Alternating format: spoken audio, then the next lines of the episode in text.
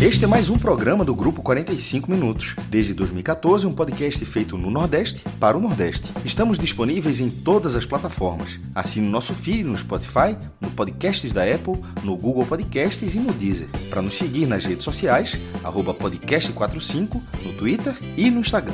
E se quiser debater os assuntos do programa com a gente no WhatsApp, é só entrar no grupo do Clube 45, apoia.se barra podcast45. Muito obrigado pela escolha e pela confiança.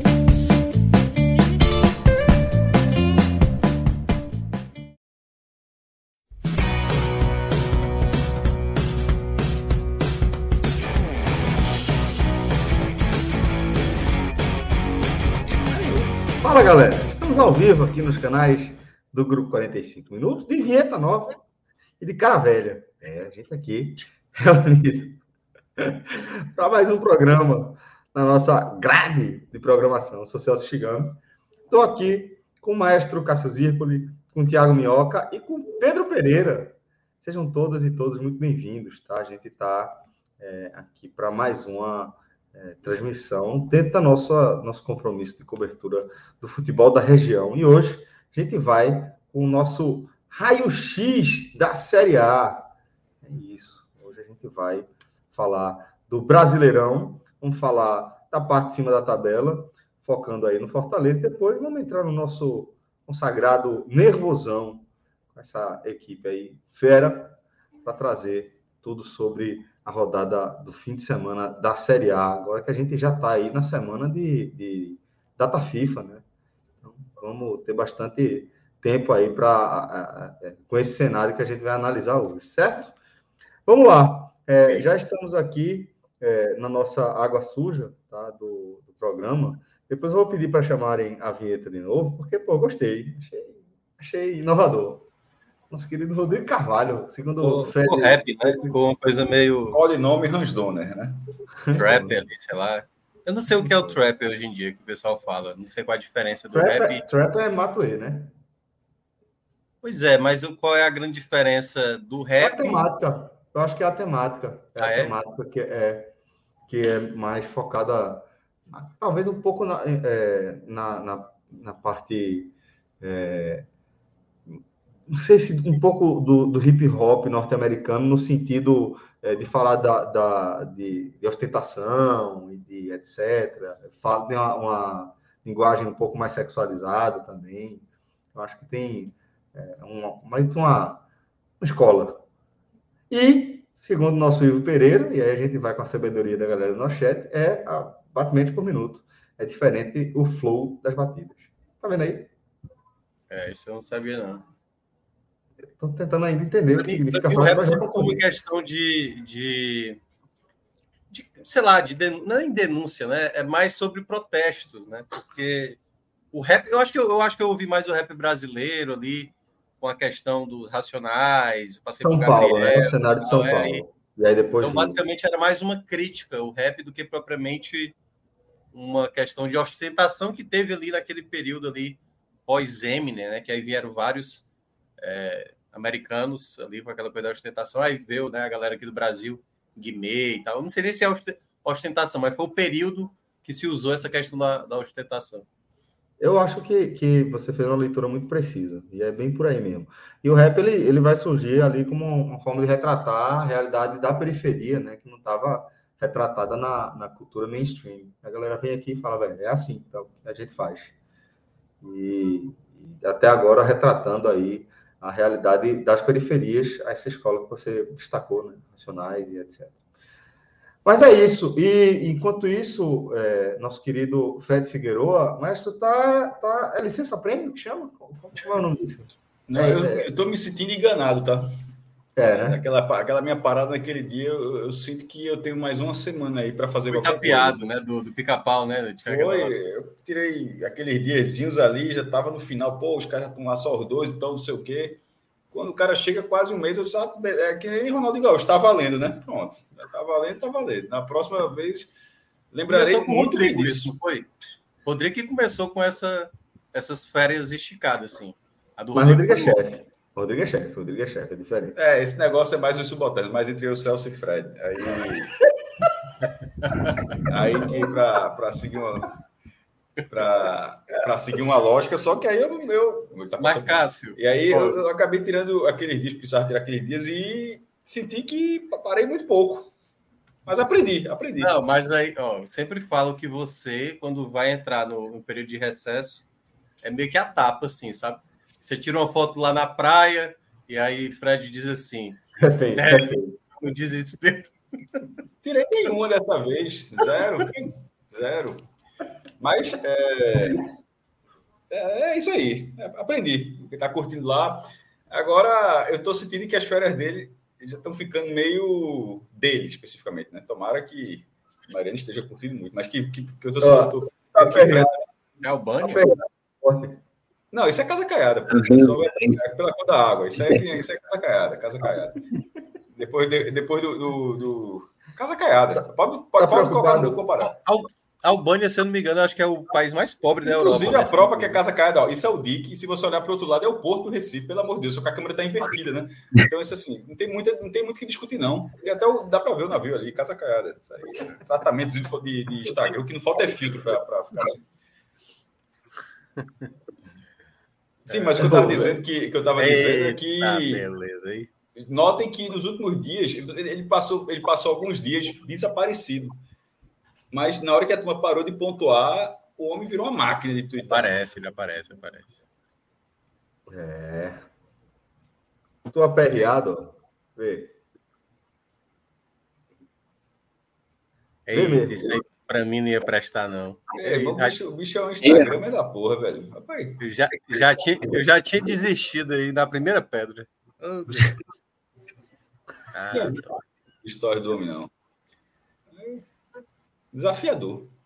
Minhoca gosta de areia, né? De pedra, não. Tá tu é louco, mas isso aí, pá.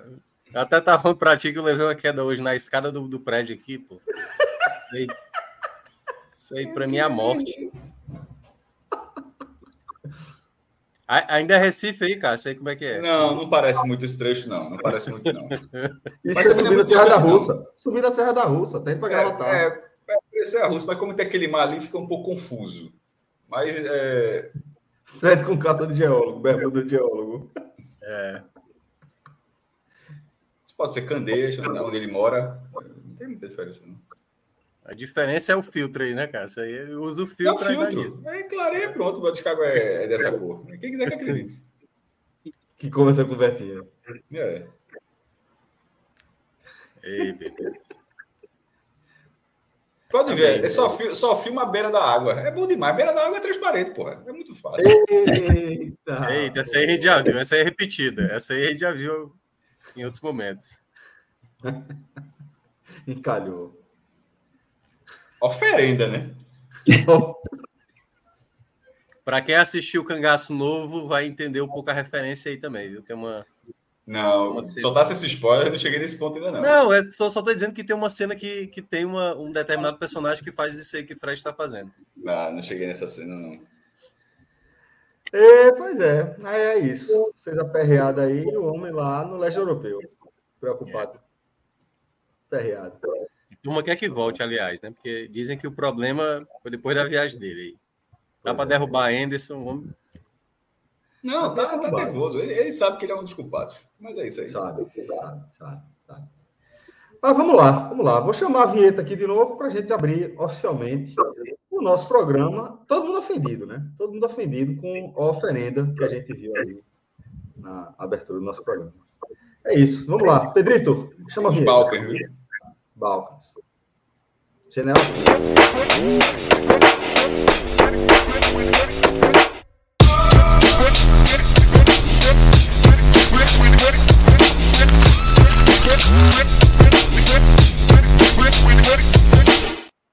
Deixa eu pedir licença.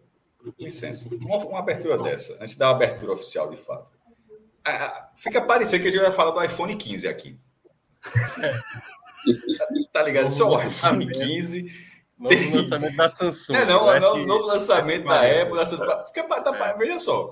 Não, não, não, parece que a galera vai falar do que vai falar, não, velho. Não é verdade. É, tecnologia. Veja, mestre. Veja, mestre. Eu só, vou, eu só tenho uma coisa, uma coisa para falar para você. Chegou no grupo esse vídeo, pô. Tu aprovou. Eu tô dizendo que tá ruim. Não, tá dizendo que não tá condizente. Não, tô dizendo que parece que a gente vai falar do iPhone 15. iPhone 15 é algo que é algo moderno, eu creio, eu creio imagino que, que, quando chegar vai ser uma potência aí. Então, eu, eu tô querendo dizer que essa abertura está muito à frente do seu tempo. Só isso. Ah, tá. Entendi. Entendi. Não, tá, tá esclarecidíssimo, tá certo. Jamais Mas, velho, jamais vai ter. Hans Donner, nosso responsável por nossas criações, nossos vídeos. Rodrigo Carvalho, nosso chefe, está de volta aí. É, reza a lenda que trouxe esse software direto de Assunção, né? E agora está implementando essas novas tecnologias. Ele trouxe um relógio que dá para fazer esse vídeo pelo relógio dele. Dá, pô. Ele fez esse vídeo pelo relógio dele. Minhoca, é... eu não estou brincando. Assim, só para deixar não, claro assim. Eu estou realmente falando, eu tô dessa vez, dessa vez eu estou falando sério. Ele comprou um relógio que permite que ele faça um vídeo como esse. Eu estou falando, tô falando sério. Ele fez esse vídeo no relógio, pô. Ele fez esse vídeo no relógio, pô. Tá brincando, né? É, é, é de verdade que eu tô, falando na, na, Vera. É praticamente um Android já. E aí, velho, a gente hoje vai falar aqui, é, não de iPhone 15, não de tecnologias, a gente vai falar é, de Série A. Vamos trazer o nosso foco para a rodada da Série A do último fim de semana que é uma rodada que vai perdurar aí é, por um período mais longo do que o normal, já que a gente já está aí dentro das datas FIFA. Né? Então, a gente vai observar é, esse cenário com uma atenção que vai ser prolongada. E antes de a gente abrir aqui oficialmente as nossas análises, né? É que estamos aqui nos canais do Grupo 45 Minutos, eu, Maestro Cássio Zirpoli, Pedro Pereira e Tiago Minhoca, para a gente falar da, dessa rodada do Brasileirão, tá? E se você é, curte o nosso projeto, se você gosta aí da nossa cobertura, considere apoiar nossos programas é, com dentro da nossa, da nossa rede de, no Apoia-se, né? Você pode acessar o Apoia-se, uma das nossas campanhas, ou você pode, perdão, apontar a sua câmera do celular para esse QR Code aqui, do lado direito da tela, e você vai direto é, ser direcionado para uma das nossas campanhas de financiamento coletivo uma forma é, bem, bem importante né, de apoio, que é uma forma que a gente pode realmente se preparar, se prevenir para é, tempos que a gente pode se é, medir de forma mais prolongada, tá? Então, é, se você puder e quiser contribuir, aponte sua câmera aí para esse QR Code. E agora sim, vamos falar da Série A. Eu quero saber, Pedrito, se o nosso Power BI está atualizado. Já está. Quase, quase não sai. Fui entrar aqui, na hora que Minhoca perguntou, eu achei que tava tudo ok já. Quando fui ver, não tava, mas era só apertar um botão olha aí, aqui. Tá olha aí. Tá vendo? Se não tiver em cima, rapaz. É. E olha que a rodada terminou ontem, né? Foi. Não, eu acho que você ficou meio abatido ontem com o empate, aí você não quer saber, saber. Quer saber? Não vou nem ver. Pedro, eu preciso tirar uma dúvida em relação a ontem. Vai, vai fazer parte, inclusive, do debate hoje. A chateação, além do empate, é, é porque, a, pergunta é porque você tem dito que você tem deixado algum tempo de, de, de, ouvir. Mas ontem, especificamente, a chateação pelo empate estava somada à coletiva de Paiva? Ou, ou só a o resultado? Minha não. A minha não, até não, a sua, a sua, nem... mas eu perto da sua, de parte da torcida sim, mas eu, a sua. Eu não tinha nem escutado. eu não, só fui não. ver depois do programa de ontem. Certo, era só o resultado mesmo. Mas, porque eu tava pensando, assim, porque eu acho que botou mais 20% de raiva em parte da torcida, viu, a coletiva. De é, novo, não, né? sem dúvida. E, e, não é de agora, não. Exatamente, é, não é de agora. Embora ele tenha falado uma coisa certa na coletiva, a parte de Juba. Eu concordei com, com o que ele fala. Sim, sim, Mas sim. O, o, só para deixar para ser justo, justo é o justo. A parte que ele fala de Juba, foi uma explicação até técnica que ele falou e tal, passou 50 jogos no esporte, treinou contra a metodologia, é tudo beleza.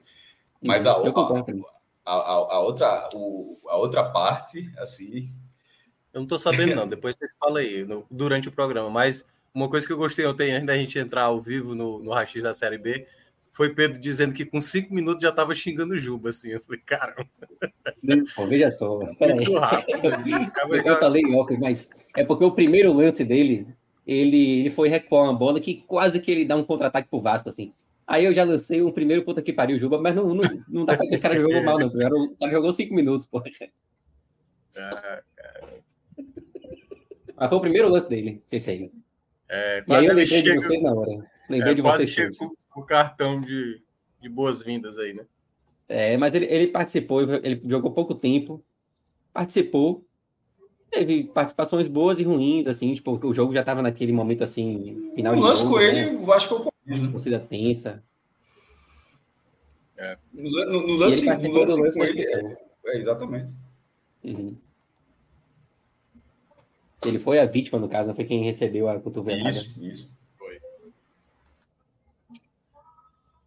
Pois é, mas aí, Pedrito, vamos seguir aí com a nossa, nossa é, atualização do Power BI, né? Enquanto a gente vai é, tratando do, da rodada de fim de semana, né? A gente pode começar falando do Fortaleza, né? Esse Fortaleza que mais uma vez está se estabelecendo com uma campanha segura em Série A e cada vez mais é, pode já considerar o planejamento para Libertadores do ano que vem.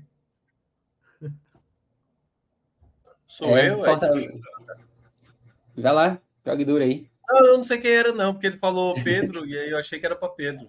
Não, pode, pode seguir, Minhoca. Pode seguir, companheiro. Ah, tá. É. é, o Fortaleza, né, com a derrota de ontem, um jogo em que o Fortaleza jogou muito bem, diga-se de passagem, assim, fez uma boa partida, né? Só que eu lembro que eu até citei na rádio, falei hoje também lá na, na rádio do Povo CBN, que, que o Fortaleza fez uma partida muito parecida com o Flamengo e Palmeiras, né? No primeiro turno, em que eram jogos que você não coloca pontuação, né? São jogos ali bônus para o Fortaleza. Fortaleza joga melhor parte do jogo, ou boa parte do jogo, mas não teve a competência de abrir o placar, né? E aí, no final, tomou um gol ali de castigo. Cheguei a falar hoje, assim, que a torcida, parte dela, né? Meio que tá, acho que caçando o culpado errado, assim, dessa, dessa derrota de hoje. De hoje não, de ontem, no caso. Então, assim, eu vi muita gente criticando o Galhardo e tudo mais, e para mim o gol foi muito mais na conta do Escobar do que do, do Galhardo. O Galhardo foi um dos jogadores, dentre tantos jogadores ontem, que não teve a competência de balançar as redes, né? Então, Guilherme perdeu o gol, Pochettino, enfim, Pikachu jogou sumido e tal. E essa derrota, Celso, né? Ela ela faz com que a gente veja pela tabela da classificação que basicamente ali um, um G5, estou falando em relacionado à Fortaleza, né?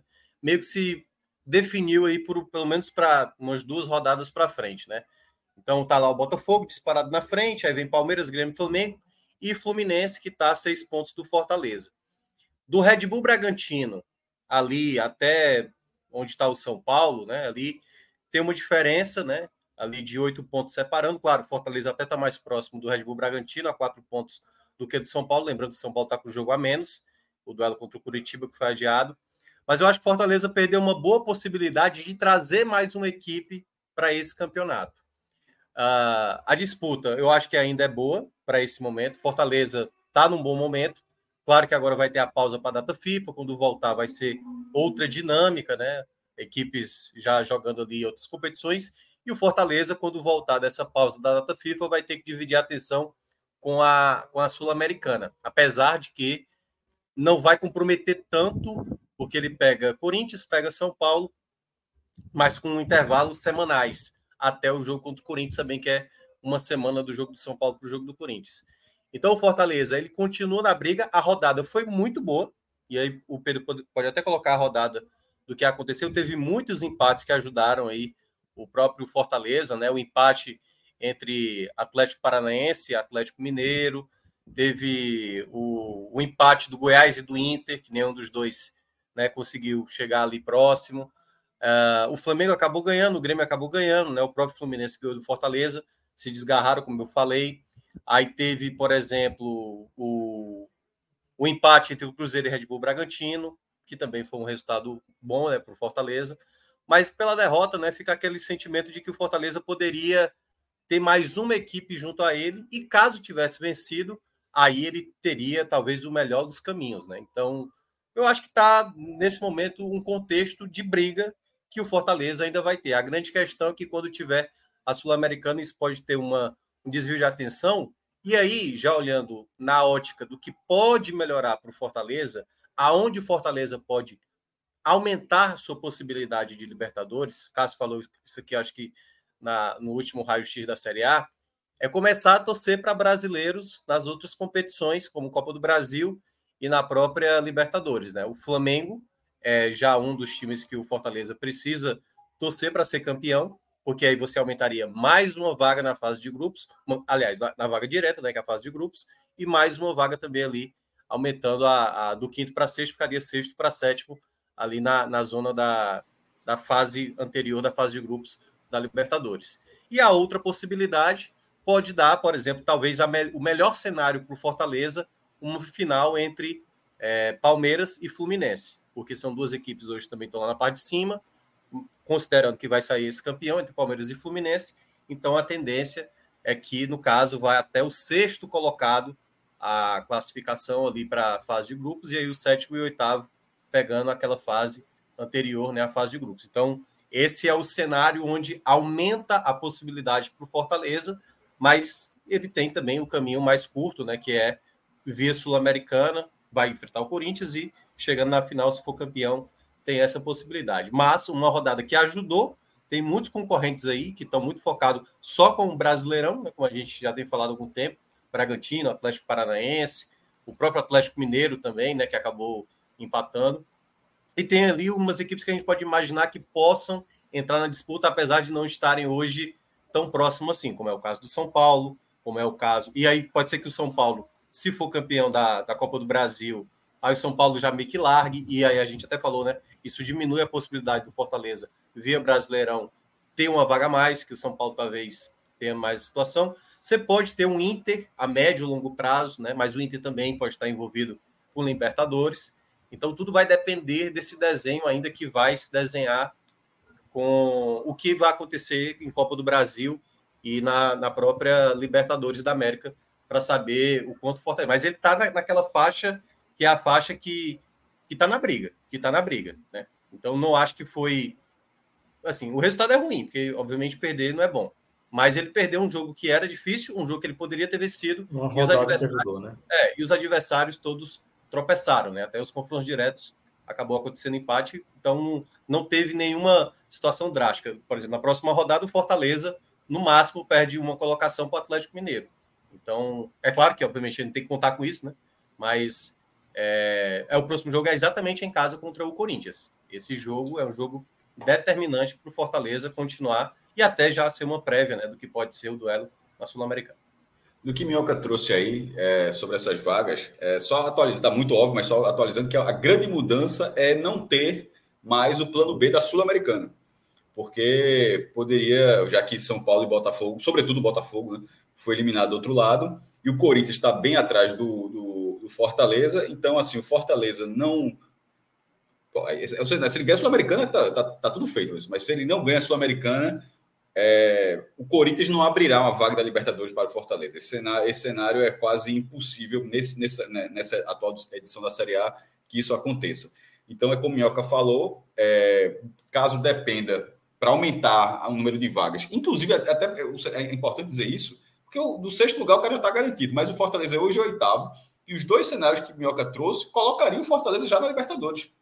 O, uma final Palmeiras e Fluminense, e o título do, da, na Libertadores e o título do Flamengo na Copa do Brasil, nesse cenário, o oitavo, o oitavo lugar da Série A já iria à Libertadores do ano que vem. Que é um pouco como foi o ano passado, inclusive, né? É, que, que de entrar com a oitava vaga. E nesse caso, é, assim, se é aquele negócio, você precisa torcer pelo Flamengo, não, mas você pode secar o São Paulo. se, se, o cara, se o cara, você pode secar o São Paulo e do outro lado você pode secar o Boca e secar o Internacional. Se o cara, se o cara tiver, tiver um pouco de, não, não vou torcer por ninguém, não, beleza, mas seque o outro. Se você secar o outro, vai, o resultado vai favorecer da mesma forma. E esse para o Fortaleza para ajudar, mas ele, ele nessa condição ele, ele tem hoje condições ainda de brigar por uma vaga dentro do, da, da, zona de classificação regular, que é até a, a, ao sexto lugar. Mas nesse momento é, é, é indiscutível que a maior chance está até primeiros jogos. Ele está três jogos de pegar uma vaga na fase de grupos. Porque lembrando, o sexto lugar iria para pré-libertadores ainda, né, para a fase preliminar. Ele está pela Sul-Americana, ele está três jogos de direto para a fase de grupos, além de fazer a história. Aliás, nesse momento, a gente está tá ficando falando da Libertadores, ele está três jogos de fazer história. E teria como bônus a vaga na Libertadores, porque o título da Sul-Americana é maior do que se classificar a Libertadores. Certo? Porque às vezes quando a gente fala no piloto automático da vaga Libertadores, você acaba esquecendo que, beleza, você ganhou a vaga. Mas nesse caso, se você é campeão sul-americana, você, o objetivo, você conseguiu o grande objetivo, ganhar o título. E como bônus, ainda ganhou a classificação Libertadores. Esse, esse é o caminho. Se precisar de outro caminho, os cenários estão ainda, apesar das quedas de São Paulo e, e Botafogo na Sul-Americana, é, o, o cenário está bem e, e outra coisa, essas duas quedas, mas por outro lado, talvez, talvez, porque a LDU já mostrou que é muito chata, mas talvez assim, a LDU, o defesa. Detalhe, tanto a LDU quanto o Defesa e Justiça já ganharam a Sul-Americana. Mas assim, uma eventual final contra um desses dois talvez seja melhor do que uma final contra o líder do brasileiro ou um, um, um, finalista ou até já campeão da Copa do Brasil.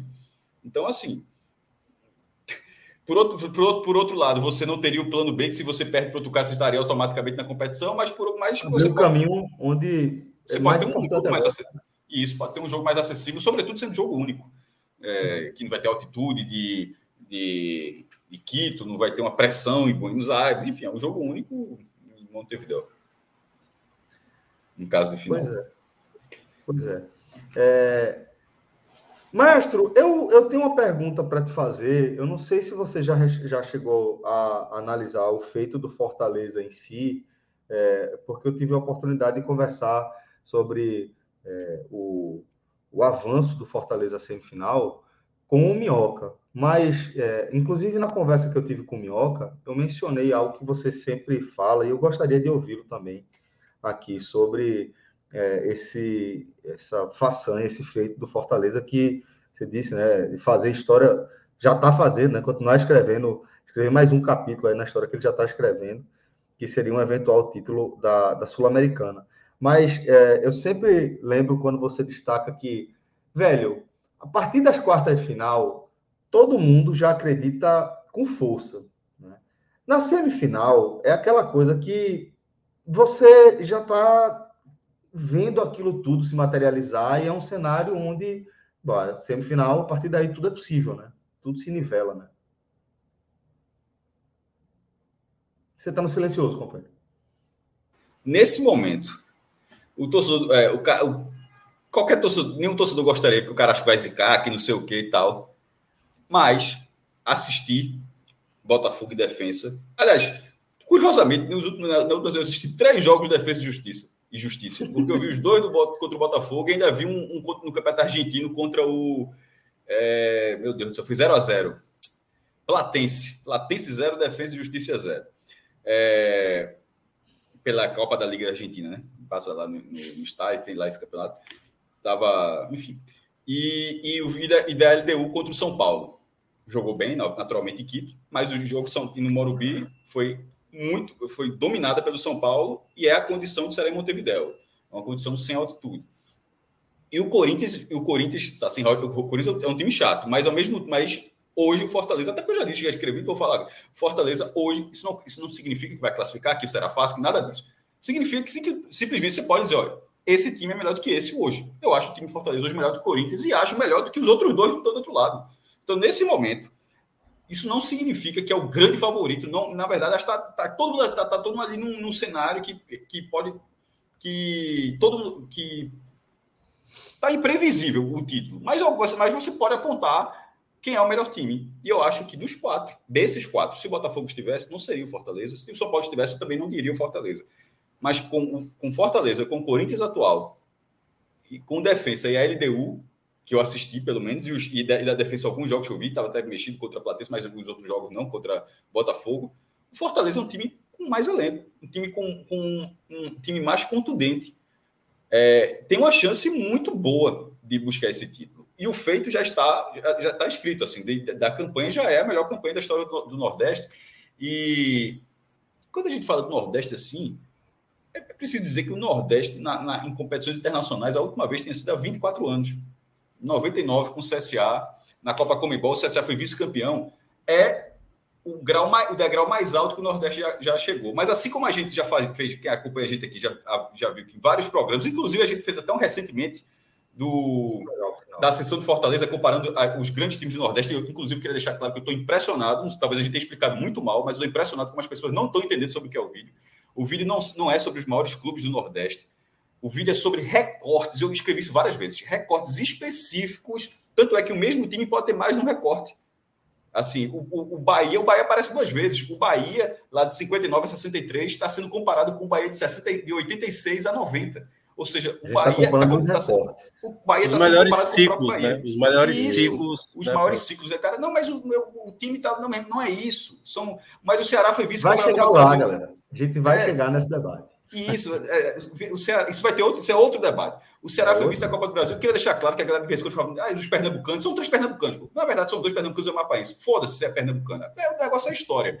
E, e, e, é preciso dizer que no vídeo, o esporte não está. Só que a galera fala tanto, o esporte em 2008 não está. Porque a gente fala no vídeo que o título de 2008 está lá de forma circunstancial. Ele não faz parte de um grande momento que o esporte teve, que culminou no título. O título é, assim, é inacreditável que tenha acontecido naquele momento, mas aconteceu. O do Bahia, não. E aí eu volto justamente o comparativo que eu ia fazer.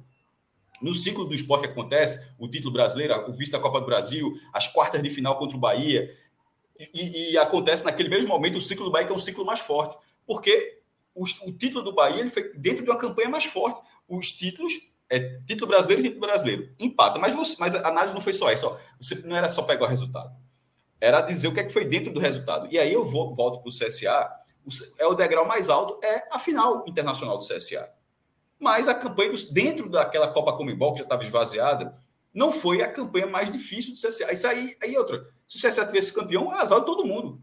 O esporte foi campeão com um caminho mais fácil, que no final poderia ter ficado ainda mais. Se o Flamengo Internacional tivesse jogado o quadrangular, teria ficado mais difícil mas não jogaram, acabou tendo ganho de WO dessa partida, essas partidas. Mas o título estava lá, assim como o CSA fez o seu caminho. Esse do Fortaleza, ele está sendo feito um caminho mais sólido do que aquele do CSA. Então, é, é, essa já está no G4. Essa é uma grande. É eu estou dizendo isso para dizer que não é. Ah, o CSA, o CSA, foi mais longe, mas essa campanha do Fortaleza de outro, é de outro torneio já é uma campanha assim é, maior. O feito do CSA é, é, é mais alto. Mas essa, assim como. E, e dá para dar outro exemplo, voltando para o Bahia. O Bahia chegou duas vezes à quarta de final da, da Libertadores. Porém, a primeira, ele já estreia nas quartas de final, em 60. O campeonato só teve sete times. O, o, o, Penharol, acho que o Penharol foi o Olímpia, já estreou na semifinal, porque pode ver que não eram oito, eram sete. Um já estava até numa fase na frente. Foi o Penharol. O Penharol estreou na semi. O Bahia estreou nas quartas. Acontecia muito isso. Estreou de Bahia. Não, não, mas isso é, acontecia isso como o time sendo campeão, atual campeão. Mas nesse caso, ah, é a tá. primeira edição. Na primeira edição, o Penharol já estava na semi. E o Bahia estreou nas quartas. É, de Bahia. E em 89, sendo campeão brasileiro de 88, o Bahia passa na fase de grupos, passa nas oitavas de final e vai para as quartas de final. Como, inclusive, nas duas o Bahia termina em quinto, porque contra o São Lourenço em 60, ele ganhou o jogo de volta, então na pontuação ele ficou em quinto lugar. Mas. Foi, foi o Olímpia, tá? o Olímpia que largou na semi, né? Pronto, na, pronto, eu sabia isso que eu falei. Era Olímpia, era Penarol, estava nessa. Ele o Universitário pro WO, né? É, o Penarol foi o campeão, ele... mas o, o, o isso, acabou tendo certo. foi o campeão, mas o Olímpia acabou entrando já na semifinal. Na semifinal. O Bahia tem, foi quinto lugar duas vezes mas é óbvio, pelo menos para mim, e aí realmente vai de cada um, cada um acho que quiser, mas para mim é óbvio que a campanha de 89 do Bahia ela é muito maior do que a de 60. A de 60 é o pioneirismo. É a mesma uhum. colocação, é a mesma fase, mas você analisa o desempenho. E é isso que muita gente não está entendendo no vídeo. Ah, mas o Fortaleza foi visto da Taça Brasil. Não. Pô, você vê a campanha do Náutico, tira o Cruzeiro, tira, isso é tudo falado de forma até pausada. Tira o Cruzeiro, tira o Atlético Mineiro, vai para o Palmeiras e tal. Mas enfim, o vídeo está lá, assista o vídeo, tem uma hora, não vá. Ah, os caras não gostam dos caras, beleza, pode não gostar, mas dá uma chance. Isso me deu uma chance também. Deu uma moral lá, é... deu moral. Isso deu uma chance, um abraço. Mas, enfim, essa campanha de Fortaleza é inquestionável. Esse feito já está estabelecido, que ele, ele pode buscar muito mais do que isso. Ele, ele, ele, por exemplo, se você comparar semifinal com semifinal, essa semifinal do Fortaleza é uma semifinal muito maior do que a do Sampaio Correia na Copa Comebol de 98. Se você quiser colocar fase por fase, excluir, ó, o CSA foi para a final, o Sampaio parou na semifinal. Essa agora é maior. É, por, por, questões óbvias, assim, da, da, da, competição, da forma como é a competição hoje, da forma como é a campanha e da forma como tem o desempenho. Fortaleza está com nove vitórias, não, oito, não, são oito ou nove vitórias. Ele venceu cinco na primeira fase, duas agora, sete, com mais uma do Libertar, oito. Libertar. Oito, é porque eu tinha colocado a nona vitória sobre o Independente na primeira participação, que eu estava com o número na cabeça do ranking da, que eu faço levantamento lá. Oito vitórias na campanha. A campanha é muito grande, pô. É uma campanha você jogando com o São Lourenço, ganhando lá. É uma campanha eliminando Libertar. É, é uma campanha dando lá e low num, num, adversário nas quartas de final. Não interessa o adversário tá mal, mas deu lá e low nas quartas de final. E se for campeão, irá passar pelo Corinthians e na final irá enfrentar um time que já foi campeão sul-americano. Ou Defensa ou LDU. Ou da, ou da Libertadores, né? Que a LDU foi campeão da Libertadores. Ou no caso da Libertadores, que é o caso da LDU, mas da própria competição. Então, nesse momento, já é uma campanha muito, é, muito grande, a história está estabelecida e é preciso dizer que ela acontece dentro da sequência. E é por isso que o vídeo está lá. Se você quiser colocar o vídeo e assistir o vídeo, está aí. Tá no, não está no nosso perfil, não, tá, galera? Só deixa eu estar no perfil do Clique Esportivo. Mas se você pode achar aqui no YouTube ou buscar nas nossas redes, eu já compartilhei algumas vezes lá. O nome dessa, desse projeto, dessa, dessa série que a gente está tocando é Nordestinado. Então, se você procurar no YouTube aí, Nordestinado, vai ter os episódios lá no canal do Clique Esportivo. E isso a gente faz um, a gente faz um passeio histórico sobre grandes times de grandes ciclos, de grandes ciclos. É... E, e ciclo assim, na hora que o ciclo quebra, a análise quebra. Por isso que, por exemplo, o Fortaleza vice de 60 não é o mesmo de 68. Aquilo não é o mesmo ciclo. Aquilo ali são dois Fortalezas diferentes que conseguiram aquilo ali. Para a galera deixar bem que isso é feito em outros momentos, é, com todos os outros times. Mas, enfim, e esse ciclo atual, dentro desse ciclo atual, que não quebrou, o time não foi rebaixado, o time continuou competindo, já tem lá o quarto lugar nos pontos corridos, inédito nos pontos corridos, uma semifinal da Copa do Brasil, uma semifinal inédita na Sul-Americana, é, duas vezes no G10, tá para ir para a terceira vez, se isso acontecer, passa o Vitória, porque hoje está empatado. Não, não, na verdade, Fortaleza já, passou, desculpa, Fortaleza já tem três, porque tem um nono lugar, tem um nono, o, o quarto, quarto, e o oitavo. oitavo. Isso, é. na, ou seja, em, em quatro anos já foi três vezes no G10, no quinto ano agora pode ser a quarta vez. Então, assim, a sequência está estabelecida. E esse elemento da Sul-Americana, se fosse isolado, tipo Fortaleza subiu em 21 e 22, ficou em 12 lugar, pegou a vaga e esse ano está fazendo essa grande campanha, ela já seria histórica da mesma forma. Mas ela é histórica em dois formatos, em, em, duas visões. Uma, só a Sul-Americana, ele conseguiu algo inédito, e a história alimentada desde 2018, que não se quebrou que é, é sobre o vídeo. Ele não se quebrou. Esse ciclo está em andamento. A gente não sabe quando esse ciclo vai parar.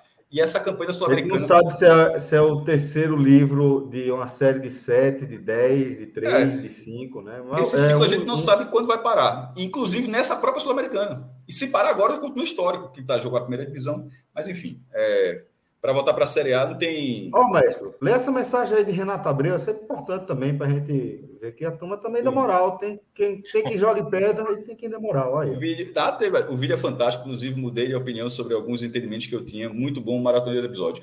É, até porque já tem, esse não é o único episódio, não, tá? É, curiosamente, esse foi o primeiro, mas acabou sendo o último a ser chamado. É, é, é, a cara da gente isso, mas acho que tem é. quatro episódios lá. Isso. Um que é Nordeste versus Flamengo. Esse é, é uma série né, que a gente tinha feito na época da, da pandemia, estava sem jogos, a gente fez a série, a gente trouxe isso para o vídeo e atualizando, fazendo outros cenários, que é pegar os maiores jogos que a gente enxergou, pelo menos, os maiores jogos a favor do nordestino, que a gente sempre. O Nordeste é do Flamengo, a turma lá do Rio faz. A gente, a, o, nosso Flamengo é do Nordeste. O Flamengo é, o, Flamengo, o Flamengo é o Nordeste ganhando do Flamengo. E tem sobre a, cria, uma, a criação da Série E, o que se vale a pena, se o que é que cada um acha, a quinta divisão do Campeonato Brasileiro, se o que é que aconteceria, e a proposta que foi discutida esse ano, mas que em breve voltará de novo, que é e se o brasileiro passar a ter três rebaixados? Será que seria legal ou não? A gente debateu isso também. E em breve, nessa quinta-feira, vai, vai chegar mais um vídeo que estava gravado. Esse é o último, depois agora vai ter que gravar novos vídeos. Mas tem um vídeo que estava em produção e essa semana deve sair no canal. Esse debate próximo... foi um dia só, foi só para. Não, não, não. Foram. foram é, é, essa última foram três, foram três, Minhoca. Pode ver que são cinco vídeos, tá? Fizemos Os dois primeiros foram mais longos, cada um deles foi uma viagem. Isso. Aí a gente tentou otimizar o tempo para fazer mais vídeos na mesma viagem. Aí na segunda viagem, a gente fez três que é justamente, pode ver que tem um tem 30, outro tem 35, outro 40, e conseguiu, fez, ficou melhor, inclusive até o formato. Acho até que a gente está fazendo isso no começo, até, ficou até melhor para a gente também, do próprio formato, acho que funcionou melhor nesse ficou segundo muito momento. Legal, muito legal. Reza a lenda que o próximo vai ser gravado nos Balcãs. Vamos ver.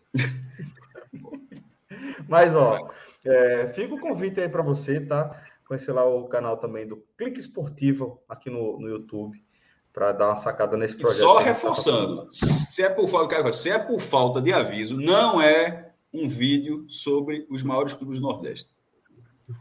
Um vídeo sobre ciclos, períodos específicos, recortes específicos, momentos.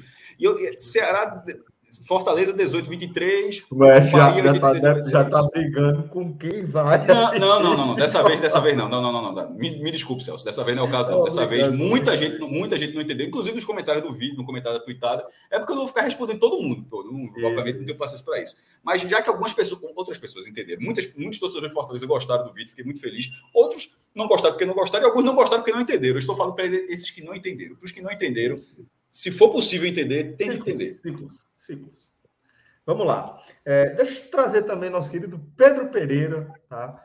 Para a nossa análise. E aí, Pedrito, é, o que é que, que essa, essa rodada 22 aí ela, ela trouxe de novidade em relação a comparativo histórico que a gente possa fazer das rodadas é, anteriores, das edições anteriores do brasileiro? Vamos lá. É, até passei aqui nos, nos, nos empates rapidinho, só para ver se tinha mudado alguma coisa. Porque, como o Mioca falou, a gente teve muitos empates nessa rodada, né? Mas continua um campeonato bem na média, né?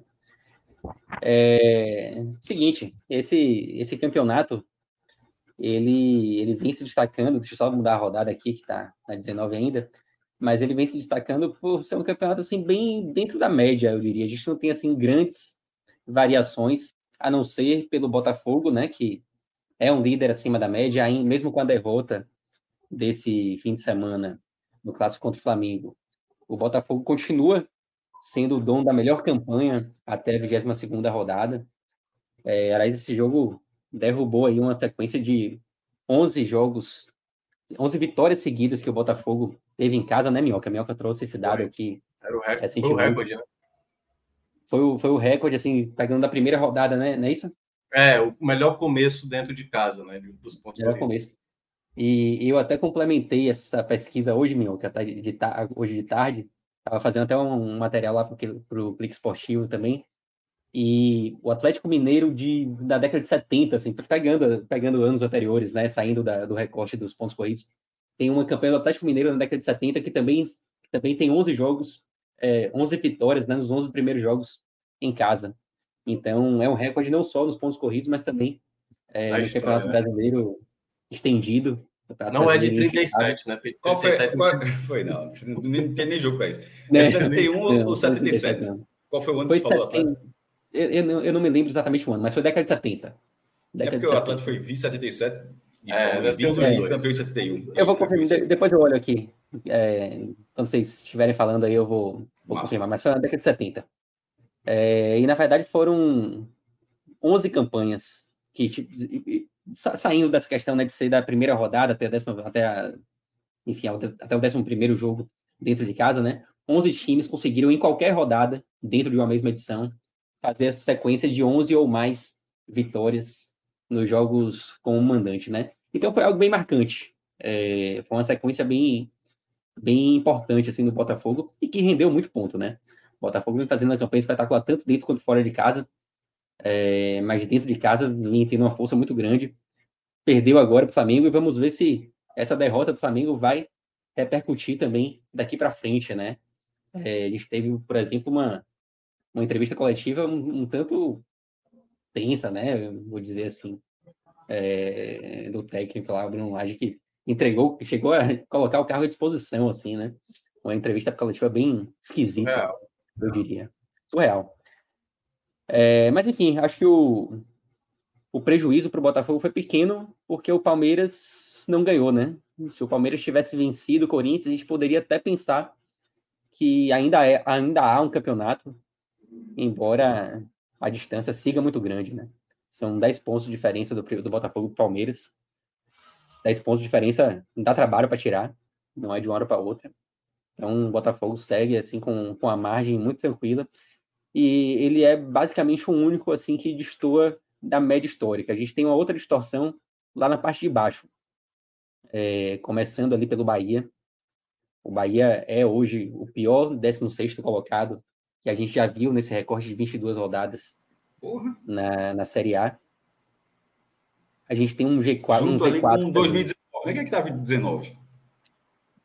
2019, peraí, 2019 é o ano do Cruzeiro e Ceará, né? Brigando. Então, acho que é que 2019 é o Fluminense, né? Que tem a mesma pontuação que o Bahia tem hoje. É, escapou direitinho também. Uhum. E tem também mais um aqui, é, que é o Curitiba 2012. de 2012, que também escapou.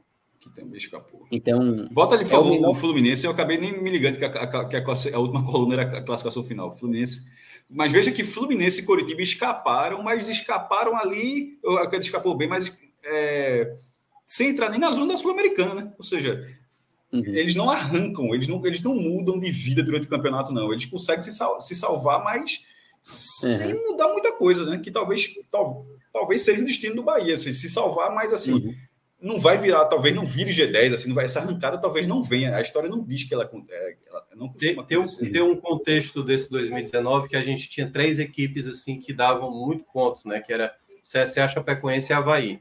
Eram três equipes onde todo mundo basicamente pontuava muito bem. CSA teve um, até um tempo ali que tirava muito ponto, inclusive do Cruzeiro, né? Naquele áudio lá de Thiago Neves, conhecido. É, e na reta final, basicamente era uma briga insana ali de Ceará e Cruzeiro, né, para ver quem tinha mais força para cair, né? Porque era quase que uma força para ser rebaixado. E curiosamente o Ceará poderia, acho que faltava, acho que sete rodadas. Olha aí a, a, a ó, o Cruzeiro terminou com 36, né? Se o Ceará tivesse 36, o Ceará escapava pelo número de vitórias. Olha a campanha do Ceará, evolução de pontos de 2019, Pedro, só para a gente dar uma olhada. Porque, se eu não me engano, acho que com sete rodadas de antecedência, o Ceará poderia ter perdido todos os jogos se quisesse, que ainda teria ficado. Que é curioso. Está ali, ó, 36. Foi na derrota para o. Acho que é na, na. Ou é na vitória? Peraí. Qual é aquele jogo ali que ele, ele tem 36? Que ele tem 36. Ele, ele ganha do Inter. E aí pede para Fortaleza, pede para Chape, pronto, pede pronto. empata com o São Paulo e por aí vai. Pronto. É, depois da vitória do Inter, ele podia ter perdido todos os jogos que ainda teria se mantido, assim, de tão bizarro que foi aquela, aquela reta final, uh, o Cruzeiro mais ainda, né? Mas é, é esse tipo... ano, esse ano a gente não tá vendo isso. Eu não acho que vai ser uhum. tal qual 2019. A gente não vai ter uhum. três pato morto ali. Acho que Curitiba ainda vai tentar, o Vasco está em recuperação, o América Mineiro, duas vitórias seguidas. Daqui a pouco a gente vai falar.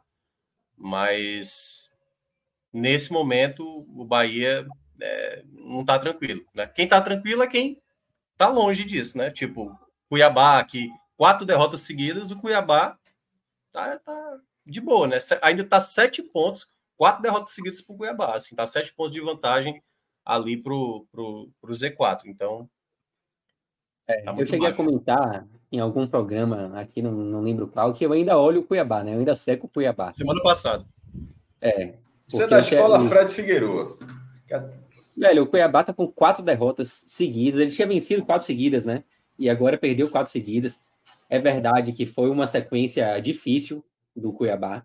Não, é, não eram jogos fáceis. O Cuiabá deixou. Mas esses sete pontos do Santos para chegar nele vai demorar ainda, viu? É, é isso, então. vai demorar pra caramba. São, são quantos pontos de diferença? O Cuiabá tem 28 sete, pontos de diferença. Sete. Sete com um, dois, três, quatro, cinco, seis, sete equipes contando isso, uma que está no isso, Z4. Veja só, e isso é só o Santos. Porque se, se você for para o Vasco, já são 11.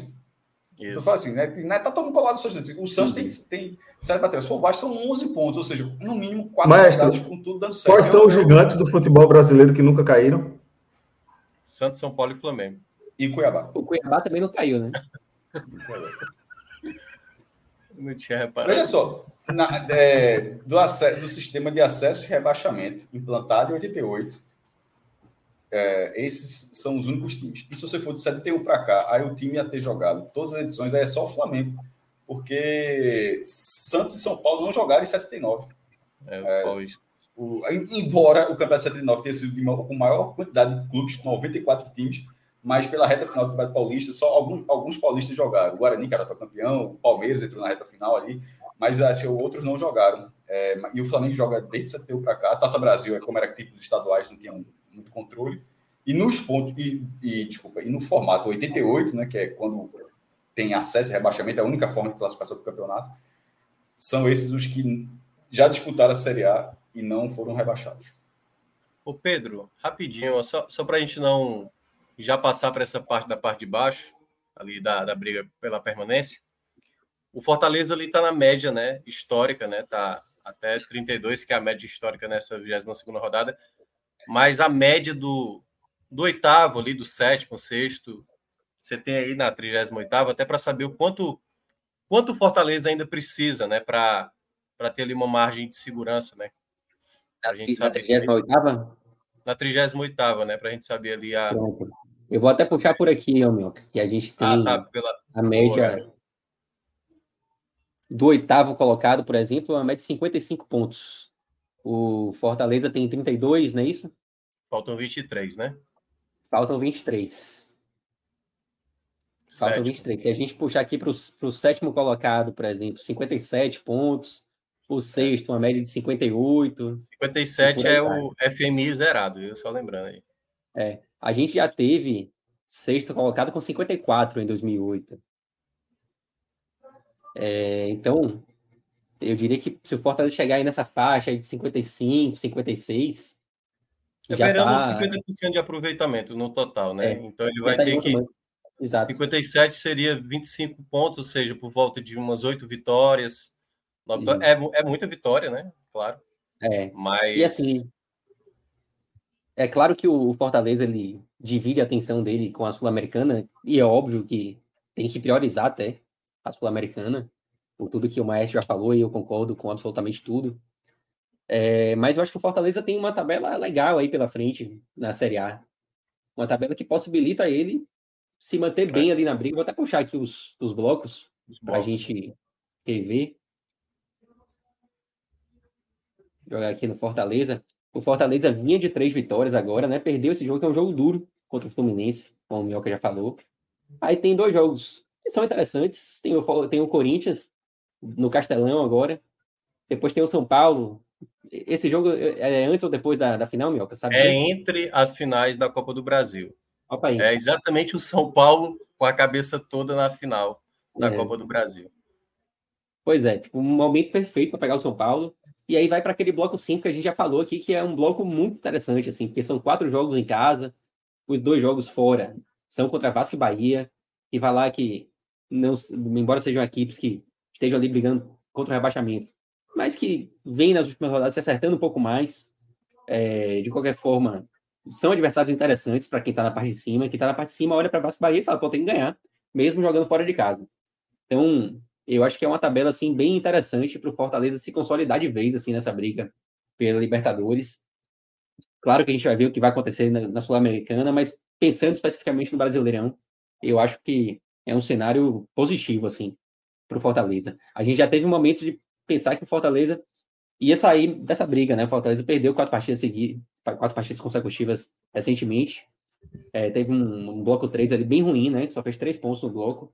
E é, é óbvio que naquele momento, a gente começou a achar que talvez o Fortaleza saísse dessa briga, mas com a sequência de três vitórias e com essa tabela que tem pela frente, eu acho que o cenário é bem positivo.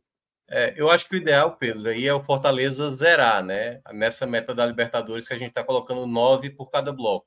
Porque ele estava no acumulado com menos quatro, já atingiu os nove pontos nesse bloco quatro. Se ele fizer quatro pontos, ele zera no acumulado, ou seja, ele vai ficar ali com 36 pontos ao final do bloco 4, que seria o ideal para o Fortaleza. E é uma coisa é. que eu até, quando eu faço essa projeção do Fortaleza, porque assim, uma coisa é quando você está envolvido e você sabe que está tão próximo assim de um título, como é esse caso da Sul-Americana, é a maneira como você. E aí, claro, você tem que pensar no outro cenário: é se o Fortaleza cai numa semifinal, se o Fortaleza perde um título da Sul-Americana, o Fortaleza precisa saber retomar ao campeonato. Ele não pode se abalar por conta de uma eliminação na semifinal, uma perda de título, porque é claro que isso vai dar um baque no torcedor, porque a partir de agora ele começa a sonhar com o título de novo, com a Libertadores e tudo mais. Então ele não pode deixar de perder o foco também na Série A. É muito importante Fortaleza nessa retomada depois da data FIFA, confirmar essa vitória contra o Corinthians, né? O Corinthians que apesar de estar a seis pontos dele no campeonato nesse momento, você não pode também deixar o Corinthians vir participar do próprio campeonato, porque caso ele elimine o Corinthians, o Corinthians vai ter de novo o foco só com a Série A. e a gente até imagina que o Corinthians possa crescer, apesar de eu achar uma equipe limitada, e também pode ter mudança de treinador. Não sei se o Luxemburgo vai ficar.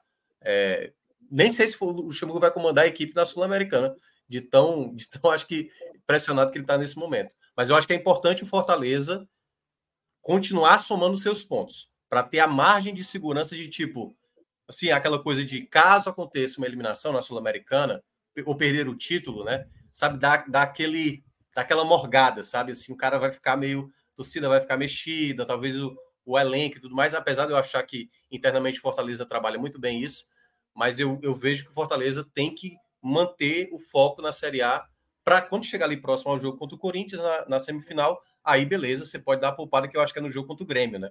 O jogo do Grêmio é entre os dois jogos do Corinthians, então esse é o duelo que eu acho que é onde o Fortaleza vai acabar segurando boa parte do elenco. É, só um parênteses aqui rapidinho, Cássio. É, aquela campanha do Atlético foi 77 mesmo. E o jogo que interrompe as 11 vitórias consecutivas em casa é justamente o jogo da final com o São Paulo. Que, é que pelo amor de Deus, porra.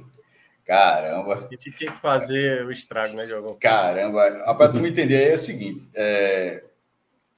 o Internacional fica o de 71 para cá, porque o Santos tem títulos invictos, né, é, na Taça Brasil e no formato campeonato. Só o Internacional conseguiu ser campeão invicto em 79. Um ano antes, em 78, o Atlético Mineiro chegou à final de jogo único, invicto. Ou seja, se fosse campeão brasileiro, seria invicto. E foi vice-campeão nos pênaltis. Invicto, com 10 pontos a mais que São Paulo, levando a virada na disputa de pênaltis dentro do Mineirão. Meu irmão, aí é crueldade. É demais. Aí, é, aí é demais. E essa, e essa, veja só, essa eu não, é, esse dado eu não sabia, não.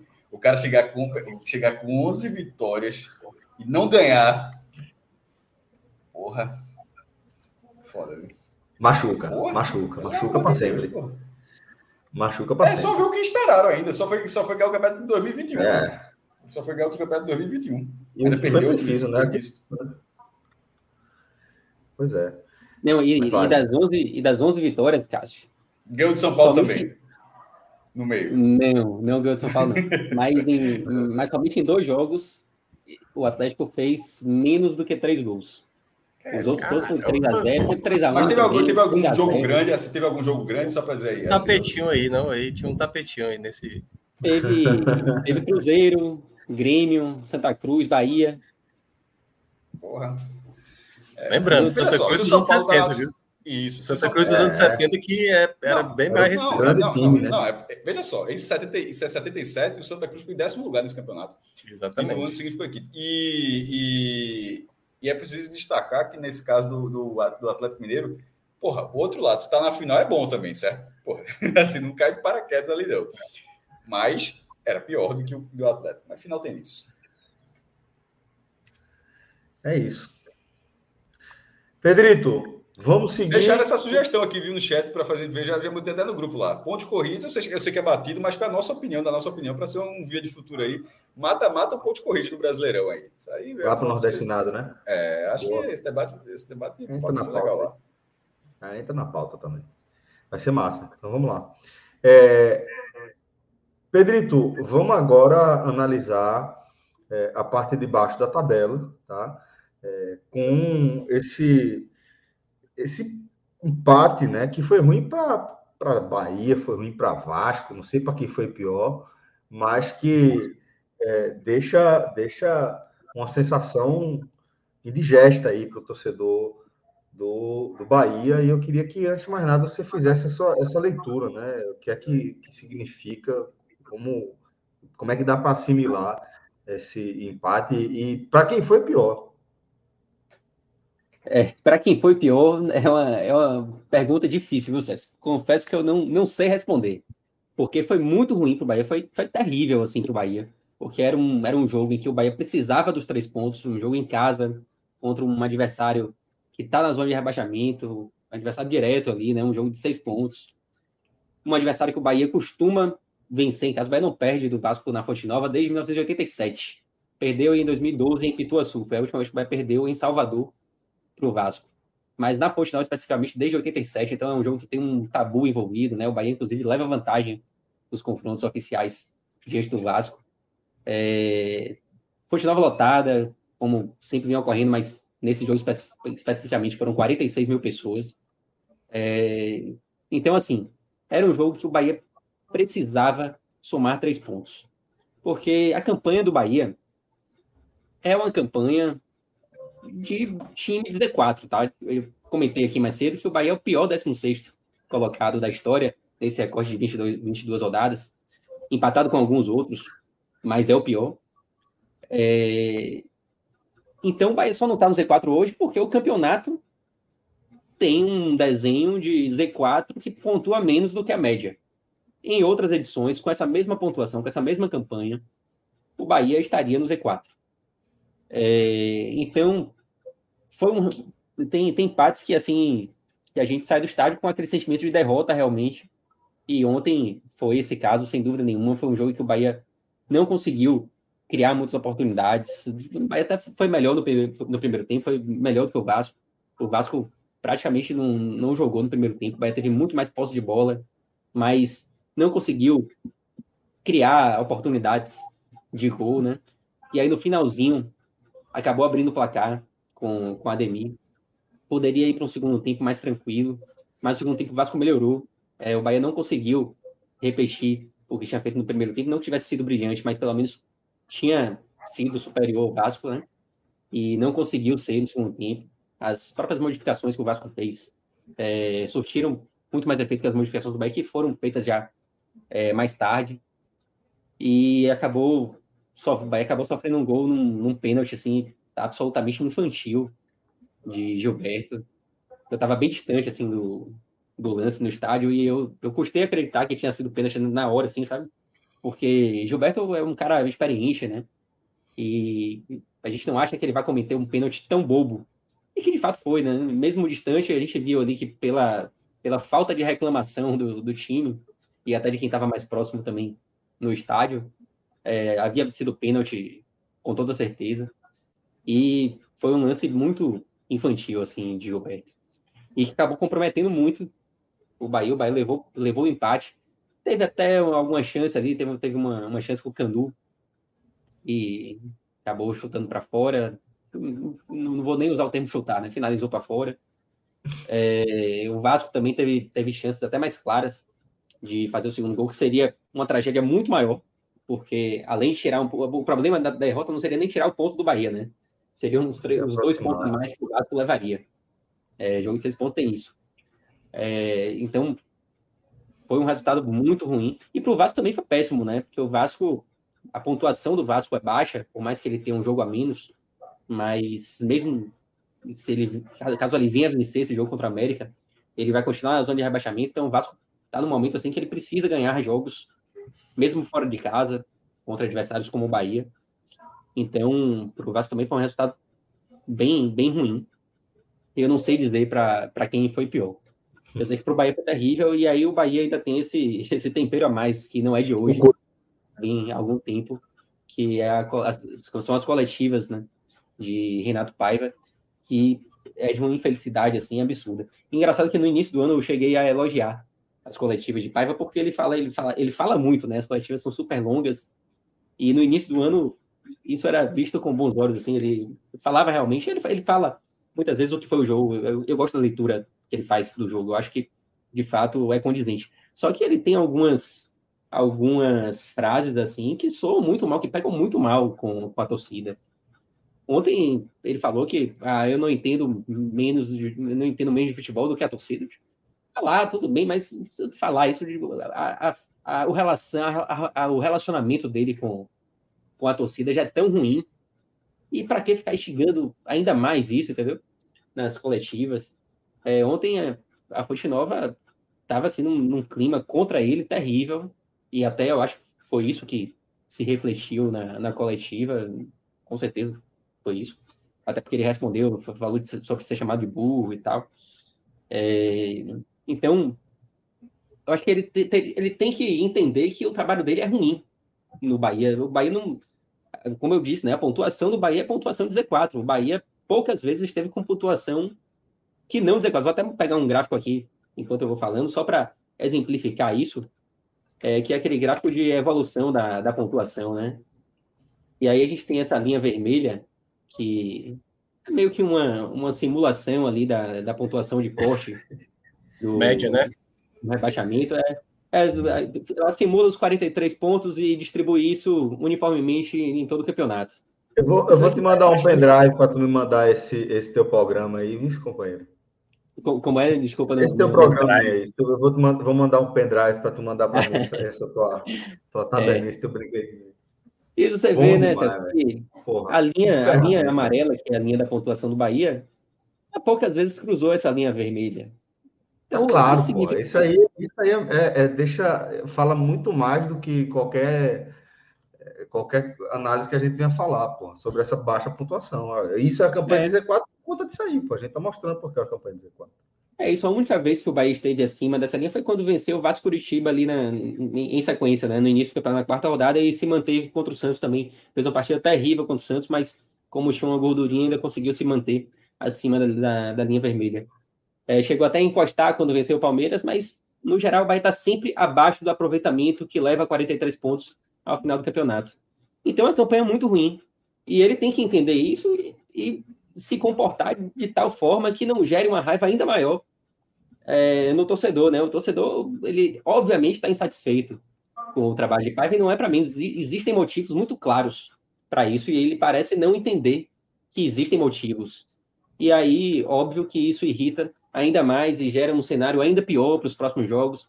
O Bahia tem agora um intervalo de sei lá quantos dias, assim, é, 10 dias, né, até o jogo do Curitiba.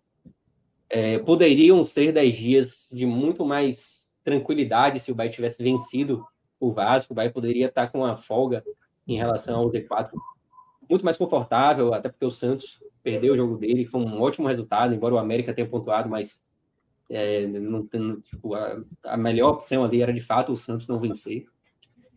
E poderiam ser 10 dias assim, de tranquilidade, de um ambiente bom, ambiente leve na cidade de Tricolor, mas não vai ser. Não vai ser, principalmente por conta do resultado e piorado também por essa relação cada vez pior. E é aquela coisa, né, Pedrito, que é, é, é óbvio que o trabalho dele no Bahia não é bom. Eu tenho convicção que quando o Paiva aceitou o trabalho dentro do projeto do Grupo City, não foi para vou fazer uma campanha de Z4, vou conduzir o Bahia ao longo do brasileiro numa campanha de Z4. Tenho convicção que não foi isso. E eu tenho convicção que é, ele sabe né, que manter uma boa relação não é uma prerrogativa para o trabalho dele, sabe, com a torcida. Não é, ó, você tem que manter uma boa relação com a torcida. Acho que isso não está previsto no contrato.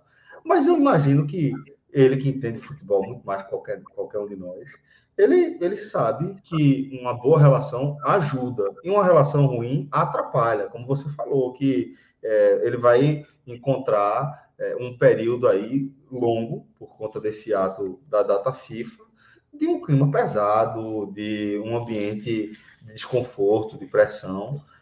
Se tivesse tudo melhor, certamente ele teria um, uma rotina melhor também de trabalho. E aí, o que integra também esse cenário, que eu acho que compõe a contrariedade do torcedor do Bahia, que não, a gente não pode deixar de analisar, é o fato de estar dentro dessa é, primeiro primeira experiência, os primeiros é, primeiras impressões do torcedor do Bahia, o maior patrimônio do clube, com esse modelo de SAF, onde a pressão da torcida não faz um efeito, não necessariamente, pelo menos, um efeito tão imediato em relação à decisão da gestão em trocar um comando, trocar um, um projeto. Né? Eu acho que é, isso tudo integra aqui esse cenário que deixa como se fosse uma situação meio inflamada, né? Uma área meio inflamada, onde tudo fica meio sensível, tudo é delicado e acaba que a projeção é essa. E eu acho que é para concluir, antes de passar a palavra para o Maestro para Minhoca, é, acho que cabe a Paiva, ele é o profissional. O torcedor do Bahia não vai deixar de ser torcedor do Bahia, sabe? É, e por mais que Paiva tenha um respaldo da gestão do clube dentro do modelo de SAF, é, em algum momento, se o trabalho dele continuar sendo ruim, como é, eventualmente pela lógica da gestão, ele vai vazar, ele vai sair. Quem tem a perder, lógico que o torcedor perde ali é, emocionalmente e vai sofrer, não, mas profissionalmente, quem vai ter o um impacto é ele, né, velho? O torcedor do Bahia não vai deixar de ser torcedor do Bahia, ele pode deixar de ser treinador. É, eu, eu até vejo, Celso, que isso não, não tem mais como mudar, sabe? Não. Assim, teria que ter, teria que ter um crescimento gigantesco do Bahia na reta final para mudar essa relação de Paiva com a torcida, assim. Mesmo o Bahia permanecendo, certo? Mesmo permanecendo, Paiva, não sei quando vai fechar esse ciclo com, com o Bahia, vai ser um treinador assim que o torcedor quer ver o quanto, quanto, o quanto logo, né, que saia do clube, né, o quanto antes, assim. Mas tudo isso no contexto, né, desse cenário que começa, né, começou com esse jogo do Vasco, um jogo que era muito importante. Esse duelo contra o Curitiba, o Curitiba agora assumiu a lanterna do campeonato, né?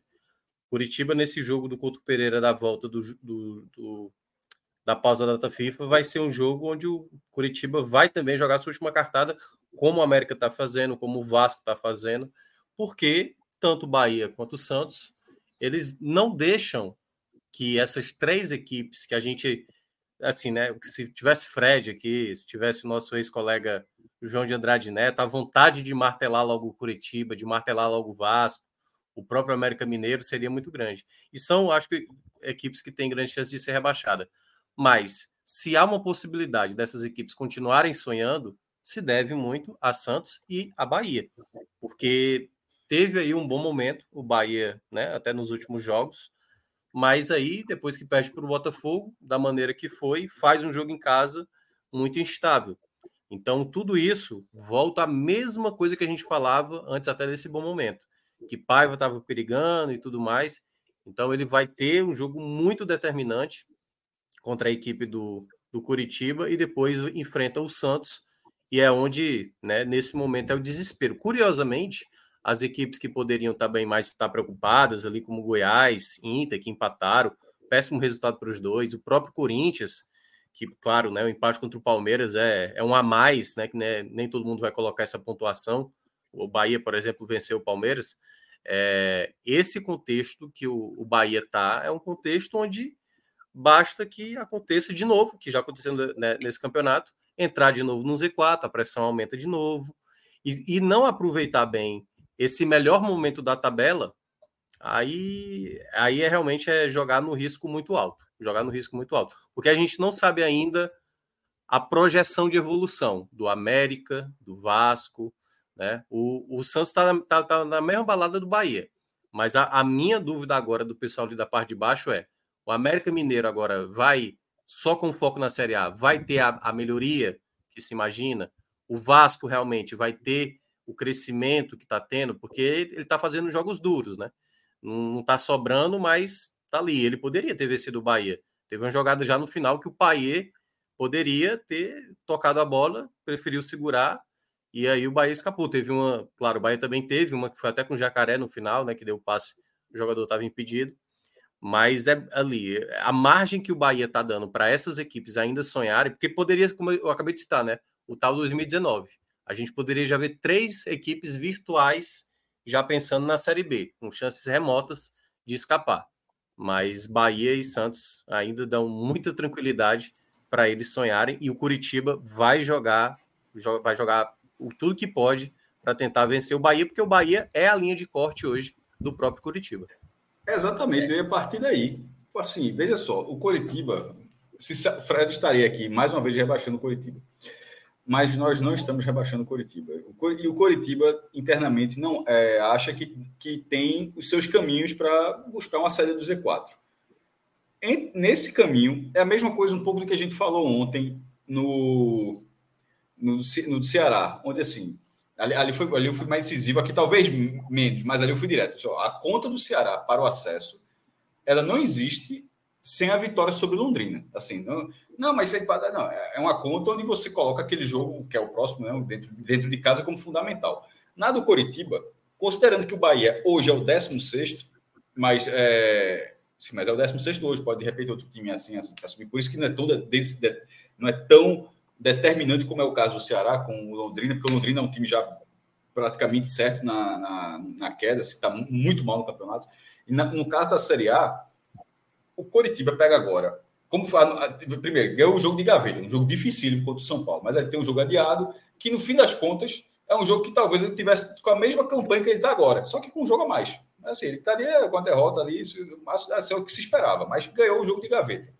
Aí vai receber o Bahia, que é o 16, para tentar reduzir é, a, a, diferença, a diferença hoje de oito pontos para cinco pontos. E o jogo seguinte é contra o Vasco, em São Januário, que seria, independente do local, São Januário ou Maracanã, lá onde vai ser esse jogo, tá, a bronca do do Rio, mas tendo esse confronto direto, que é, é, é para o Curitiba, acho o ideal é ter confrontos diretos nesse momento, assim, muito melhor do que de repente, pô, agora, na hora que consegue a vitória, pegar o Botafogo no Rio, vai pegar o. Já pegou, na verdade, perdeu. Pegar o Palmeiras, pegar o, o Flamengo. Não, pô, você vai pegar um confronto direto, ou seja, um jogo que mantém você completamente focado naquela disputa. E o jogo seguinte a esse é o Atletiba. Então a gente, a gente fala aqui, eu estava vendo a tabela, até colocou, colocou o, o, bloco agora. Vai ter, antes do Atletiba, na verdade, tem um jogo de gaveta contra o São Paulo, né? E, e depois segue com, com, com o Atletiba Perceba que eu estou. Agora, teve, visto o jogo até do Atlético, mas quando você olha a sequência do campeonato, quando pegar o jogo do Atlético, vão ser três em quatro em casa. Começando com esse jogo contra o Bahia, é o para o Coritiba. Para o Coritiba, é uma oportunidade de ouro. assim. Então, assim, seria, seria um jogo difícil, mas não é o Bahia pegando um lanterna desistente. É pegando um lanterna que vai olhar o Bahia e dizer, porra, tudo que eu queria agora era, era pegar o 16 lugar agora, para tentar encurtar, em, em, vez de tentar ganhar e ver se o 16 tropeça, não, só, meu irmão, de forma direta, tentar encurtar a distância, eu jogando contra o 16 lugar. A tabela do Curitiba foi muito boa. Isso aumenta muita tensão dessa partida. A, to, a torcida do Couto Pereira não largou ainda. A média do Curitiba vem sendo muito boa é, no, no, seu estádio. O Bahia ainda sem Caulina, né? assim, veja só, tentando ali uma, a, fun, a função, talvez deva jogar ainda, tal, provavelmente sem ainda embora ganhe até tempo, né? Porque com essa data FIFA tem mais três dias ainda, mas é, lesão, desse, lesão desse tipo não volta nem tão cedo. Nem tão cedo. É, que eu diga, é, toda, toda vez que tem uma lesão desse tipo, já olha, ah, duas, três semanas, bota o dobro. Nunca, nunca é o prazo. É sério mesmo, bota, bota o dobro de joelhos, nunca é o prazo que a galera fala. É, e, como? Tem aquele tempo, né, de voltar a treinar ainda. Claro, e, não, e é porque é uma, é uma lesão que o cara pode até voltar a treinar, mas a própria, a própria departamento médico não tem a segurança porque está liberando o cara que está com trauma ali numa região onde se aquele trauma a, a piorar, você tira o cara oito meses do campo. Tipo, não é uma lesão de grau 1, de coxa, o cara pode ser pode, pode ter uma recuperação mais rápida e tal. É, enfim, e o Bahia vai ter que tentar achar essa achar um jogador melhor até esse jogo contra o Coritiba que tende a ser uma partida boa de assistir, viu? Assim, no sentido de, de, de, de, de disputa, de cara de. Tá de fora. Não, não, não, veja só. Para o Bahia. Quem está envolvido é uma tensão. Não, não, não. É, é, mas eu dizer assim, para o Coritiba foi boa. Para o Bahia, eu não sei se o ideal agora era, era pegar o Coritiba, mas é aquela mesma coisa. Porra, sempre pegar, no caso, independente de quem seja, sendo o Coritiba qualquer tipo, pegar o Lanterna, você não pode dizer que, pô, foi. Você está pegando o último lugar. É bom. Não é? Você não pode, você não pode botar um peso dizer, não, pô, não, não pô, é o último colocado, ou seja, de todos os 19 concorrentes que você tem, esse é o que está a situação pior nesse momento. Então, pô, é bom.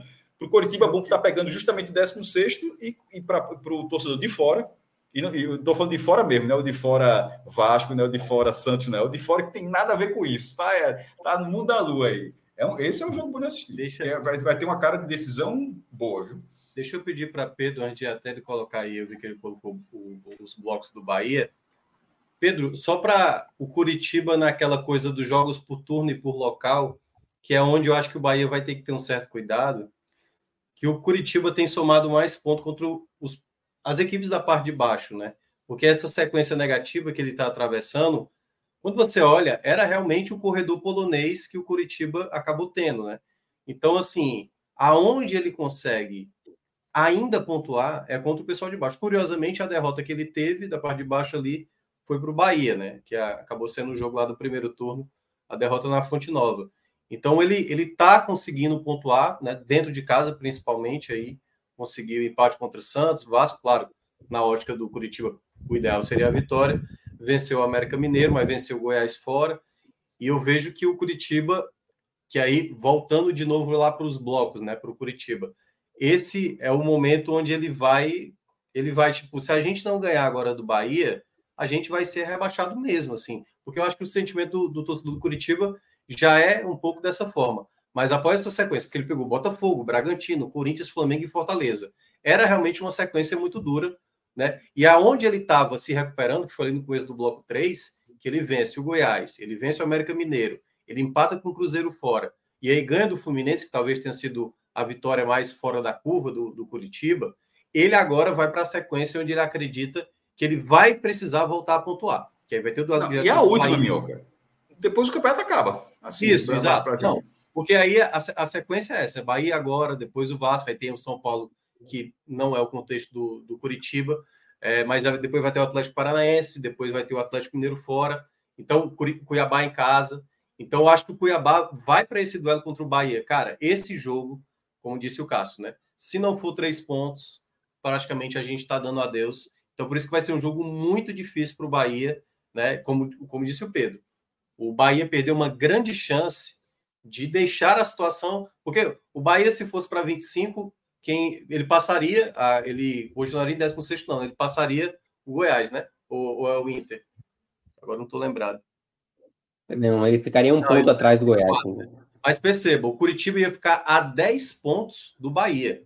A 10 pontos. Ele ainda ia jogar muito focado contra o Bahia. Mas o Bahia, por exemplo, poderia se dar o luxo até de jogar pelo empate, falando até estrategicamente. Por mais que o Bahia tente buscar a vitória. Mas agora o empate já não é mais suficiente, porque ele pode entrar é. dentro do Z4 ainda no final da rodada. E isso casa muito bem, Mioca, com aquilo que a gente falou no programa passado, né? Que a gente projetava essa sequência do Bahia contra times que brigam também contra, contra o rebaixamento, que a gente falava, pô, sete pontos nessa sequência, mas é uma pontuação ok. Não que o Bahia não tivesse que vencer os três. O objetivo maior é esse, óbvio. Mas isso. era aceitável você fazer sete pontos nessa sequência. E aí você já empata com o Vasco. Mas a gente não tratou, a gente não tratou é. o empate com o Vasco, né? A gente falou isso, que, a gente falou que era o, o ideal seria a vitória do Vasco e o Santos e o empate Exato. com o Curitiba seria uhum. o caminho. É, tinha isso também. Eu, Significa que, empatar... se não ganhar do Curitiba, o, o, o, o recorte já vai ser abaixo do mínimo que a gente considerava aceitável para é. esse, esse, cenário. Não, olha, é, nesse cenário. Mesmo, não, mesmo fazendo empate... sete pontos a partir de agora? Não, mesmo fazendo sete pontos a partir de agora? Não, não, eram três jogos. Eram três jogos. Se empatar é, agora, isso. o máximo vai ser cinco. Pô. Não, isso. é, exato, já não chega. Mas se ganhar. Não, chega se ganhar os dois. Se chega, o mínimo era sete. E, e até, Isso, seja, mas... não ganhar do Coritiba, ele já fica abaixo do mínimo que a gente tratava uhum. como ó, é, para o Bahia nesse momento é. esse é o mínimo aceitável para porque a campanha e mesmo esse cenário e mesmo esse cenário possível Cássio de sete pontos agora ganhando Curitiba já é pior do que o, cenário que a gente traçou de sete pontos né, que é ganhando o Vasco porque o Vasco Isso. pontua enfim não, e aí eu estava até lembrando, esse cenário, caso ele empate com o Curitiba, né, pegando esse cenário que pode acabar entrando dentro do Z4, se o Santos vencer, o Santos pega aqui na próxima rodada.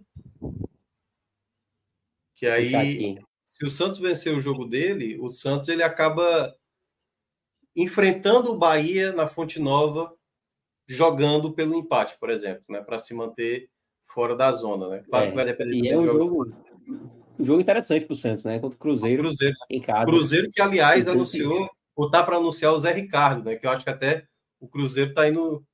Tá, tá querendo entrar na briga mesmo. O Zé Ricardo. Ah, se... O Cruzeiro não vence há, sei lá, oito jogos, né? É, tá muito mal. Tá muito mal. Então, é uma boa possibilidade. a sequência do, do Cruzeiro. O Cruzeiro parou de pontuar. Nossa é, são oito jogos. Oito jogos ele sem, tá, sem vencer. Ele tá subindo uma rampa, né? Não é nem uma escada aí, é uma, uma rampazinha com 20 é. graus de inclinação. Você vê, você vê que ele sai ali próximo da linha verde e vai se aproximando cada vez, cada vez mais da linha vermelha. É. Se aproximando perigosamente mais uma vez aí da luta contra o rebaixamento, né? Já está inserida aí, é. basicamente. Lembrando que essa linha vermelha, ela está bem acima do que é hoje a disputa?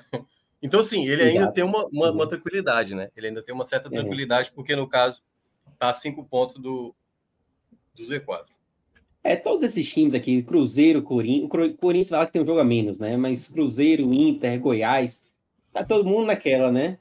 Tem uma, uma distânciazinha, mas sabe que em duas rodadas isso pode mudar. Não, a felicidade é uma, desses é times.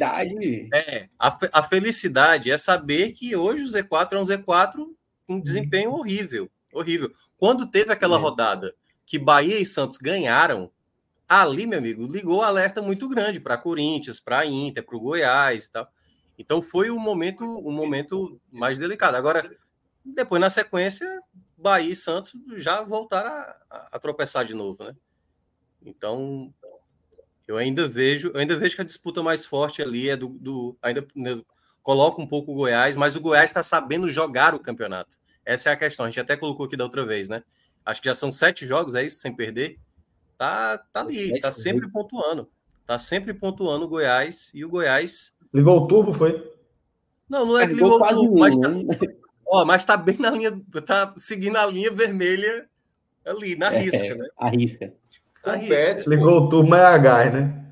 Mas é. veja só, o Goiás compete demais, o Goiás compete muito, pô. Não perde é. há muito tempo. Oito tá jogos aí. Quantos?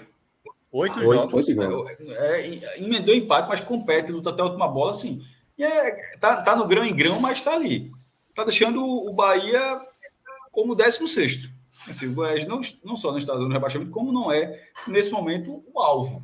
É um alvo em potencial, mas não é o alvo do, do como 16 lugar. E é um time, veja só, está com. Enquanto outros, três derrotas seguidas, outro ganha um aqui, então a gente está falando de time que a oito rodadas está pontuando. Não interessa se é grande grão com a vitória.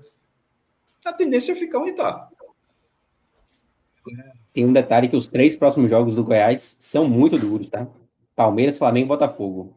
Então, Veja, o do Flamengo é, a data porque pode estar, tá pode estar tá envolvido com. Aliás, do Palmeiras também, tá? Tanto o Palmeiras com a Libertadores como o Flamengo com com a Copa do Brasil. Essa é Não, mas o Palmeiras, é, o Palmeiras é logo agora quando voltar, né, Pedro?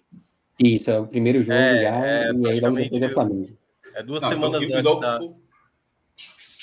É duas semanas o do Flamengo antes, é antes ou depois da volta? Do jogo de volta é da Copa do Brasil? Da Eu Copa acho que é Brasil. antes. É antes Ó, talvez seja entre também. Deixa eu dar fazendo... uma olhada aqui. Não, sendo, sendo antes ou entre, tá ótimo. O que não pode ser depois, porque se for depois. Qual, qual, é a data que tem aí? O jogo da Copa do Brasil é dia 17, o jogo de ida. Jogo dia 17. É, vamos lá. Esse jogo é. É o Botafogo já. Dia 20. É, então é entre. É naquela então, rodada que o São Paulo enfrenta Fortaleza também. É, exatamente. É, vai pegar o Flamengo mais alterado. É, que aí dá uma, dá uma melhorada, né? Pra, é. Na sequência do, Não é que vai ganhar, mas é melhor pegar o, o Flamengo mais desfocado. Hum.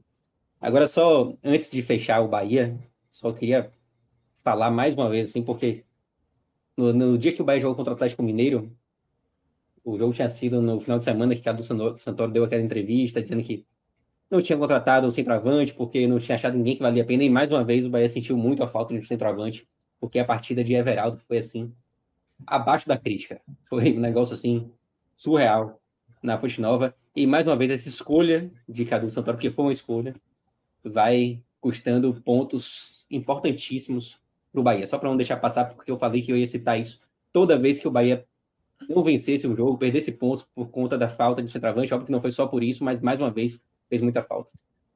Aliás, só para aproveitar esse detalhe, né, o Santos contratou um centroavante recentemente. Aliás, hoje, né, foi anunciado que o cara tem assim um índice, tudo bem, ele estava até disputando uh, o campeonato escocês lá pelo Rangers, né, que é até um dos clubes principais lá da Escócia, e, e contratou um centroavante para esse momento.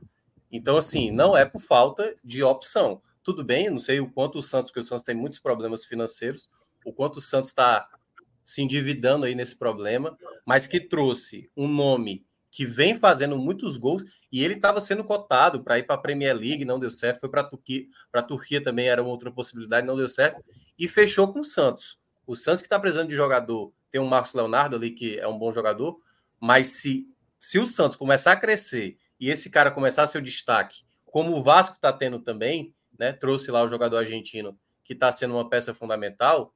O Bahia possivelmente pode chegar no final do campeonato e dizer: é, realmente faltou contratar um atacante, porque todo mundo foi em busca do seu e está sendo suficiente para lutar por essa permanência. E aí e isso quando a gente falou do atacante, que Pedro disse agora, vou falar o que já tinha dito, mas que é, como a gente falou, reforçar, e reforçar também que dessa vez não trazer é só uma escolha, não é falta de capacidade, não é falta de receita, não é falta de condição para isso, é simplesmente escolha. Não quero. O Bahia, é, o Bahia não quer o que é suficiente, o que tem dá.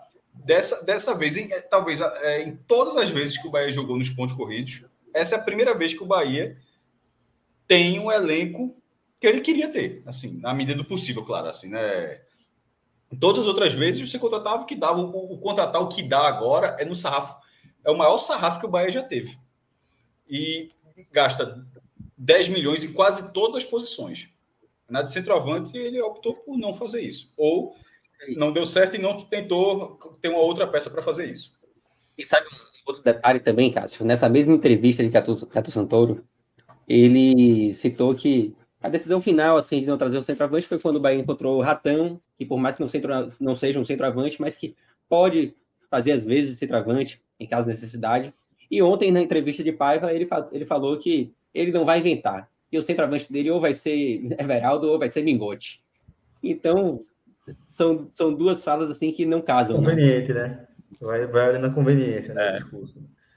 Igor, Igor Dornelas trouxe aqui um comentário bem pertinente, né? Que realmente, quando você olha assim, os centroavantes dessas equipes que estão lutando contra o Bahia, ó, Santos com Morelos, Vasco com Vegete, ou é Veguete, nunca sei, América com Mastriani, Coxa com Slim, Slimani, que ainda não estreou, e o Bahia sem um centroavante, né? Quando a gente olha, e aí estamos falando de uma maneira mais fria, certo?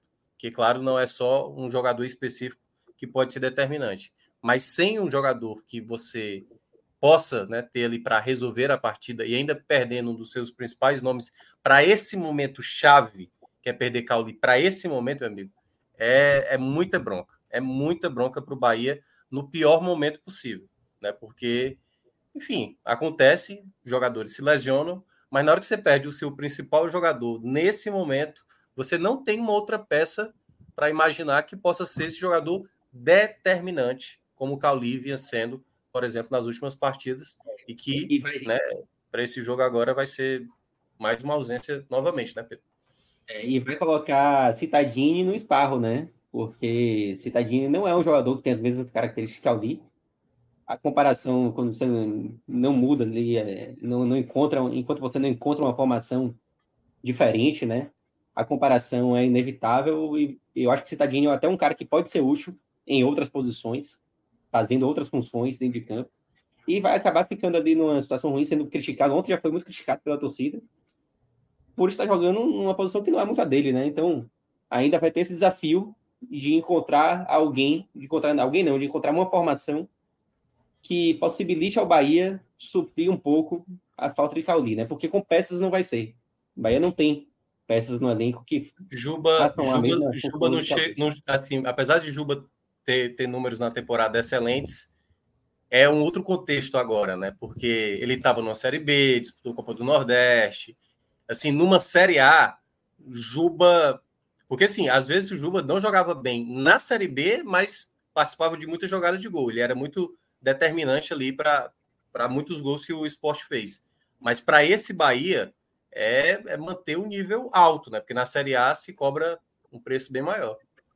É, ontem existia na Fonte Nova um, uma vontade muito grande, né, de, de ver Juba em campo, já, se não desde os minutos iniciais, mas no início do segundo tempo e tal. É, a torcida do Bahia estava nessa expectativa muito grande. E assim, velho, eu acho, achei uma excelente contratação do Bahia, tá? Excelente. Mas a gente precisa entender esse contexto. O cara tava jogando uma segunda divisão que é um nível completamente diferente da primeira.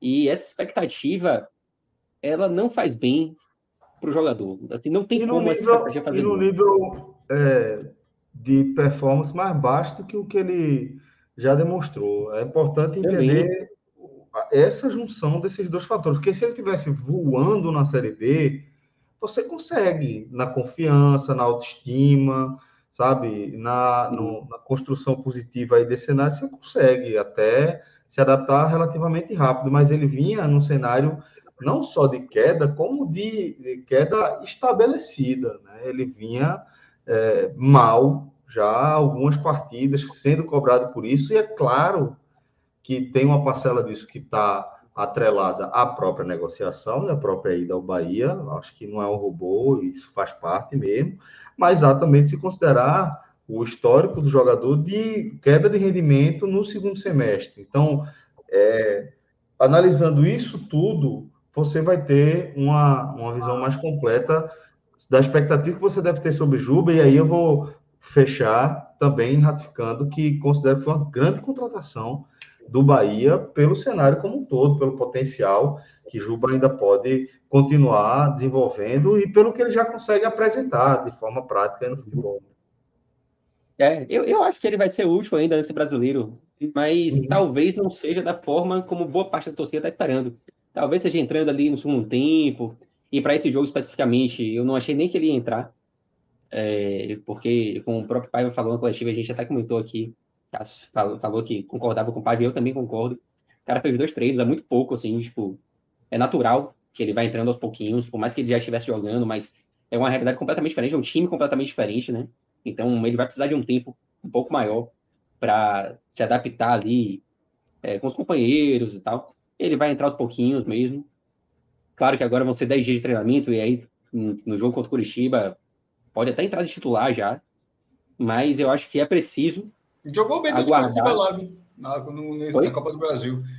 Na, na, na, na, fase que o Sport enfrentou o Curitiba, ele foi bem lá no Porto Pereira, no 3 a 3 uhum. Então, assim, é, ele fez a maior parte, Pedro, do, da, da, temporada dele nesse sarrafo baixo, mas ele foi, enfrentou times da primeira divisão e foi bem. Enfrentou o Bahia num momento mal do Bahia, mas ele foi bem contra o São Paulo, é, tinha, tinha ido bem no jogo do São Paulo e contra o próprio Curitiba. É, é, não, eu acho que mesmo não, este, não estando na melhor, no melhor momento dele na temporada, eu acho que é um cara que vai contribuir sim. Meu único receio é expectativa além da conta. Eu acho que é algo que, é que pode a expectativa, a expectativa normalmente é, e não é só com o Juba, não, e não é só com o jogador de, de um é, rival regional do Bahia. É com qualquer jogador que você vai trazer, é sobre o, o bom momento dele, né? Você tem expectativa, pô, o torcedor do Bahia é, vai ter a expectativa de que Juba seja o Juba do começo da temporada, né? É, eventualmente, sei lá, Vinícius voltando para o Ceará, torcedor do Ceará vai querer que seja o Vinícius da temporada de ouro dele.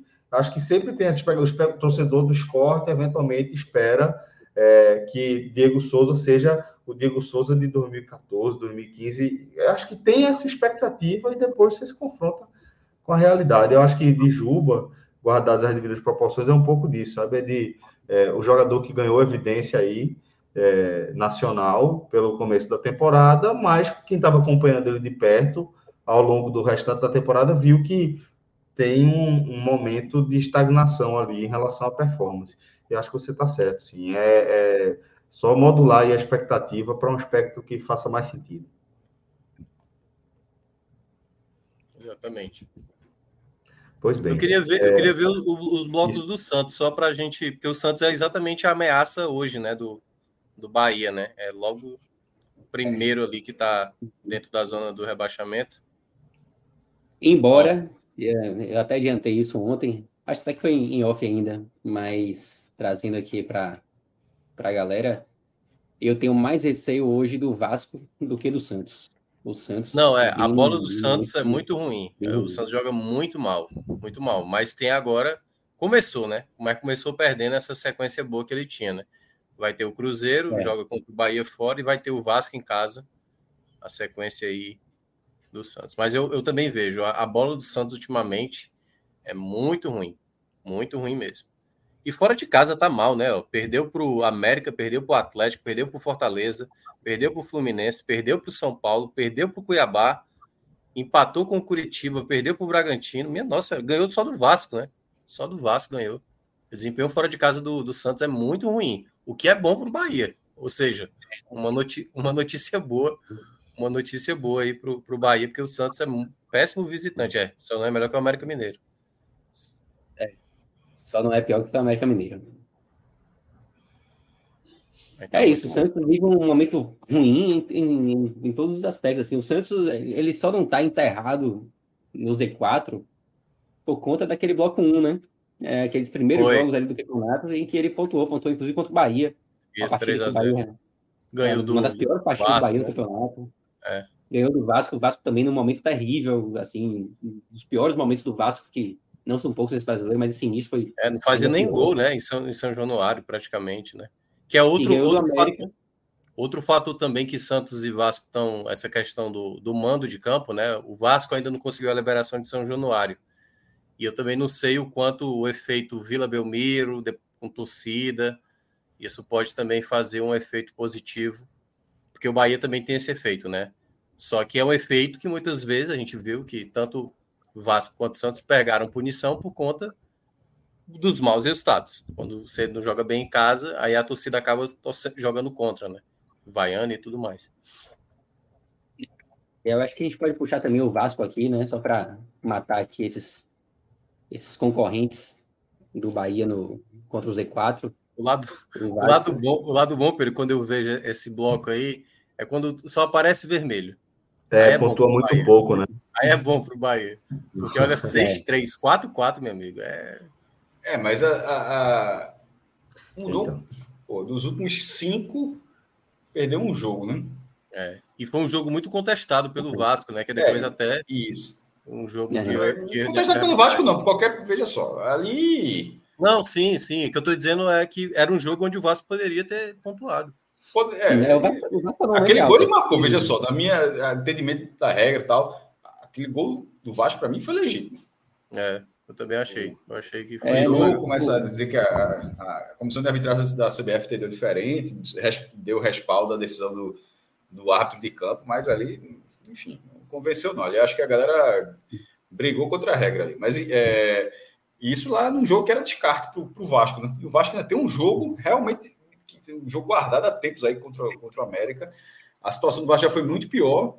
E nesses jogos que ele começou a pontuar, chegaram reforços também, tá? Então, assim, é, o Vasco não tá podendo jogar em São Januário, mas se o jogo for no Maracanã, é 60 mil pessoas, pô.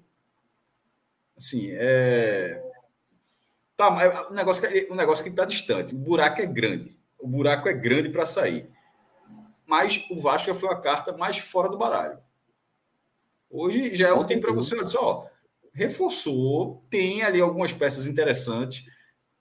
Ele não pode ir muito além do 16, não, mas basta ser 16. Né? Assim, você, se você for 16, a vida do Vasco em 2023 está resolvida se o Vasco terminar, apesar de, dos milhões que gastou, mas da forma como está nesse campeonato. Se chegar assim, ó, o Vasco vai terminar em 16, o Vasco assina.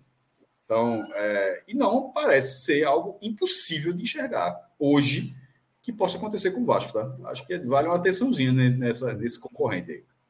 É, e tem um detalhe que dos oito próximos jogos do Vasco, seis são no Rio de Janeiro, né? Ele tem dois jogos em casa agora, depois sai, faz dois fora, e aí vem uma sequência de quatro jogos, todos no Rio de Janeiro, inclusive o jogo contra o Flamengo, que é comando de campo do Flamengo. No Maracanã. É, e assim, o Vasco no cantinho ali. É, e assim, dá para dizer que, por mais que tenha empatado com o Bahia agora, que foi um resultado muito ruim para o Vasco, e que tenha perdido do Palmeiras, o Vasco ainda está nesse momento de alta, né? Diferentemente do Santos. Até por isso também que é, a gente faz aquela comparação, né? O Vasco hoje ele assusta mais do que o, o Santos. É. Agora, é, essa tabela do Vasco eu não sei, cara. O Vasco às vezes tem um fator. Celso assim, foi abduzido, não, tá? Só para dizer que Celso teve um problema técnico, é, não foi abduzido. Foi, não, deu um probleminha no computador dele e caiu. Mas, Mas é, o Vasco. Na sequência. O, o, Vasco, eu acho que tem uma. Tem uma tem, às vezes tem uma coisa de, de, de conseguir algum, alguns feitos jogando em casa, sabe? Jogar esse jogo no Maracanã, tem muita torcida. É, muitas vezes o que, o que empaca é o time, sabe? Então, o Vasco Respeito. Respeito muito o Vasco, apesar dos últimos anos ser um fracasso completo. Puxar aqui o América também, né? Ah, o América. América, América. Aliás, uma curiosidade sobre essa rodada, não sei se vocês repararam. A única mudança de posição que houve foi do, do, do América passando Curitiba. Daí para cima, ninguém mudou de posição nessa rodada. É.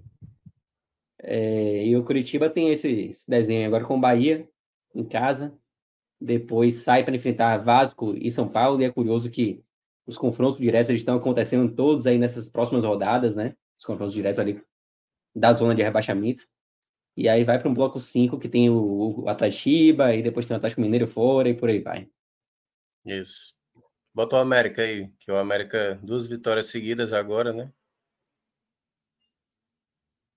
É, e o América que não tá morto. Pega o Cuiabá que vem de quatro derrotas seguidas. E aí vai para dois jogos em casa contra Bragantino e Vasco, embora o mando de campo do América não seja assim um mando de campo que chegue, que assuste, né, o adversário. É o jogo atrasado, né, esse aí. Isso. E aí tem o, tem o duelo mineiro contra o Cruzeiro, né? É, que aí a gente não sabe como é que vai estar esse Cruzeiro aí também, Isso. se vai estar na briga, né? E o Goiás, que aí tem que ver se passa no Sport TV também. Mas tem, tem essa, esse corredor polonês aí agora com Palmeiras, que a gente já, tá, já comentou, né? Palmeiras, Flamengo. Faz ponto demais. Botafogo. Faz, faz muito depois ponto. É Antônio Oliveira, né? Que tá lá no Goiás? É? Não. É o interino, né? Eu sempre esqueço o nome dele. Antônio Oliveira tá no Cuiabá, que é o treinador do Cuiabá. É Armando Evangelista, né? É, isso, isso. Enfim. É isso, o, Bahia precisa do Goiás na briga, né?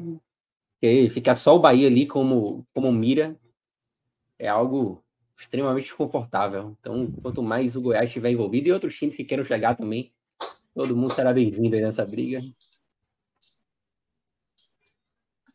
Olha aí, voltou. É isso.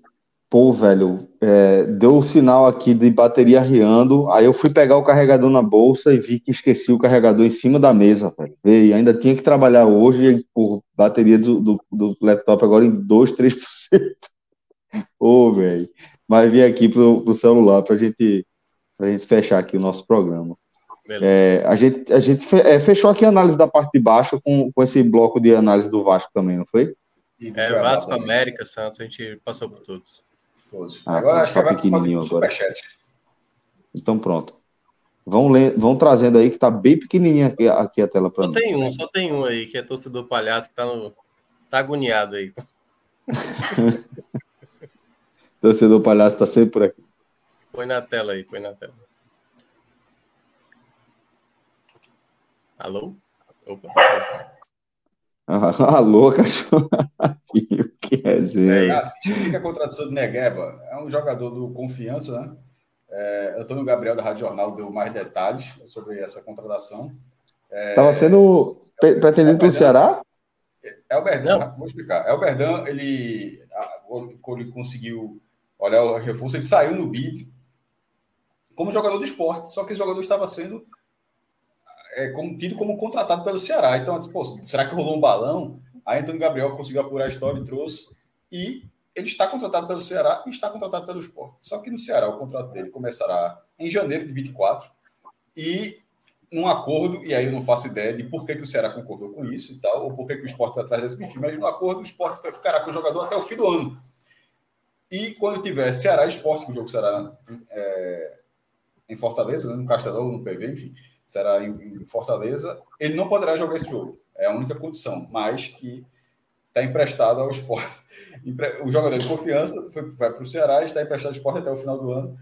Sim, é. Por que, que o Ceará não utilizou o jogador agora? Eu achei... Não, é, a, mas isso foi, foi, Até o presidente já tinha falado do Ceará, que. Ceará está com gente. Tá muita muito, gente. Tem, tem muita tá gente. Tá tem mas, ou seja, gente. o Ceará está com muita gente, mas se esse jogador fosse acima do, do elenco, esse jogador seria utilizado. O Ceará está com muita gente, mas o Ceará enxerga que esse jogador não é no nível dos que já estão no Ceará. É só dessa forma que dá para interpretar isso. Não é acima, é... né? Assim, não, talvez seja no máximo se parecido. Fosse, se ele fosse melhor, acima, Minhoca. Porque se ele fosse é. melhor, ele seria incorporado ao elenco do Ceará. Assim, claro que seria.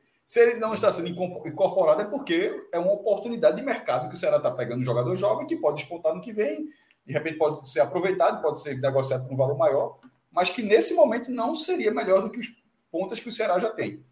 E esse é o jogador que, que, que o esporte aproveitou aí na pós-janela para tentar para tentar corre para tentar colaborar com o setor que foi, como outros setores do esporte, foi negligenciado. É, foi, foi se esvaindo, foi se esvaindo ao longo do ano. É isso, torcedor palhaço. Muito obrigado por sua mensagem. Eu me sinto um apresentador palhaço quando eu leio mensagens assim. Ele tem, ele tem uma carinha mesmo de quem já foi palhaço, né? Palhaço na profissão, tô falando. É, não. Esse aí. Esse aí é Augusto Carreiras. Eu acho É, a que foto, tem. é uma foto. É, é uma foto, é uma foto. Eu acho que ele tem. assim, eu imagino ele pintado de palhaço. assim. Ei, calma, calma, calma, calma, calma. É o diretor do futebol do esporte. A foto. A foto, a foto é é de uma pessoa de verdade, só para Não, isso Só aí pra eu sei. pontuar. não, não ir tão Não, longe. Foi, não é inteligência artificial que foi feito isso aí, mas. Não, não foi. Não foi, não foi, Ó, não foi. é, aquele- aqueles jogos da Beto Nacional, eu teve, não sabia que era o Carreira. tiveram algum, algum jogo foi hoje. Vamos dar uma olhada, dá uma sacada aí. Bora ver Traz se isso aqui pra tela, por favor, Pedro. Agora umas, umas apostas de um jogo Não, eu muito doido. tentei, eu né? tentei evitar, mas a galera tava doida para botar dinheiro no Campeonato Argentino. Eu tentei evitar ao máximo. Aí a gente acabou. Foi, né?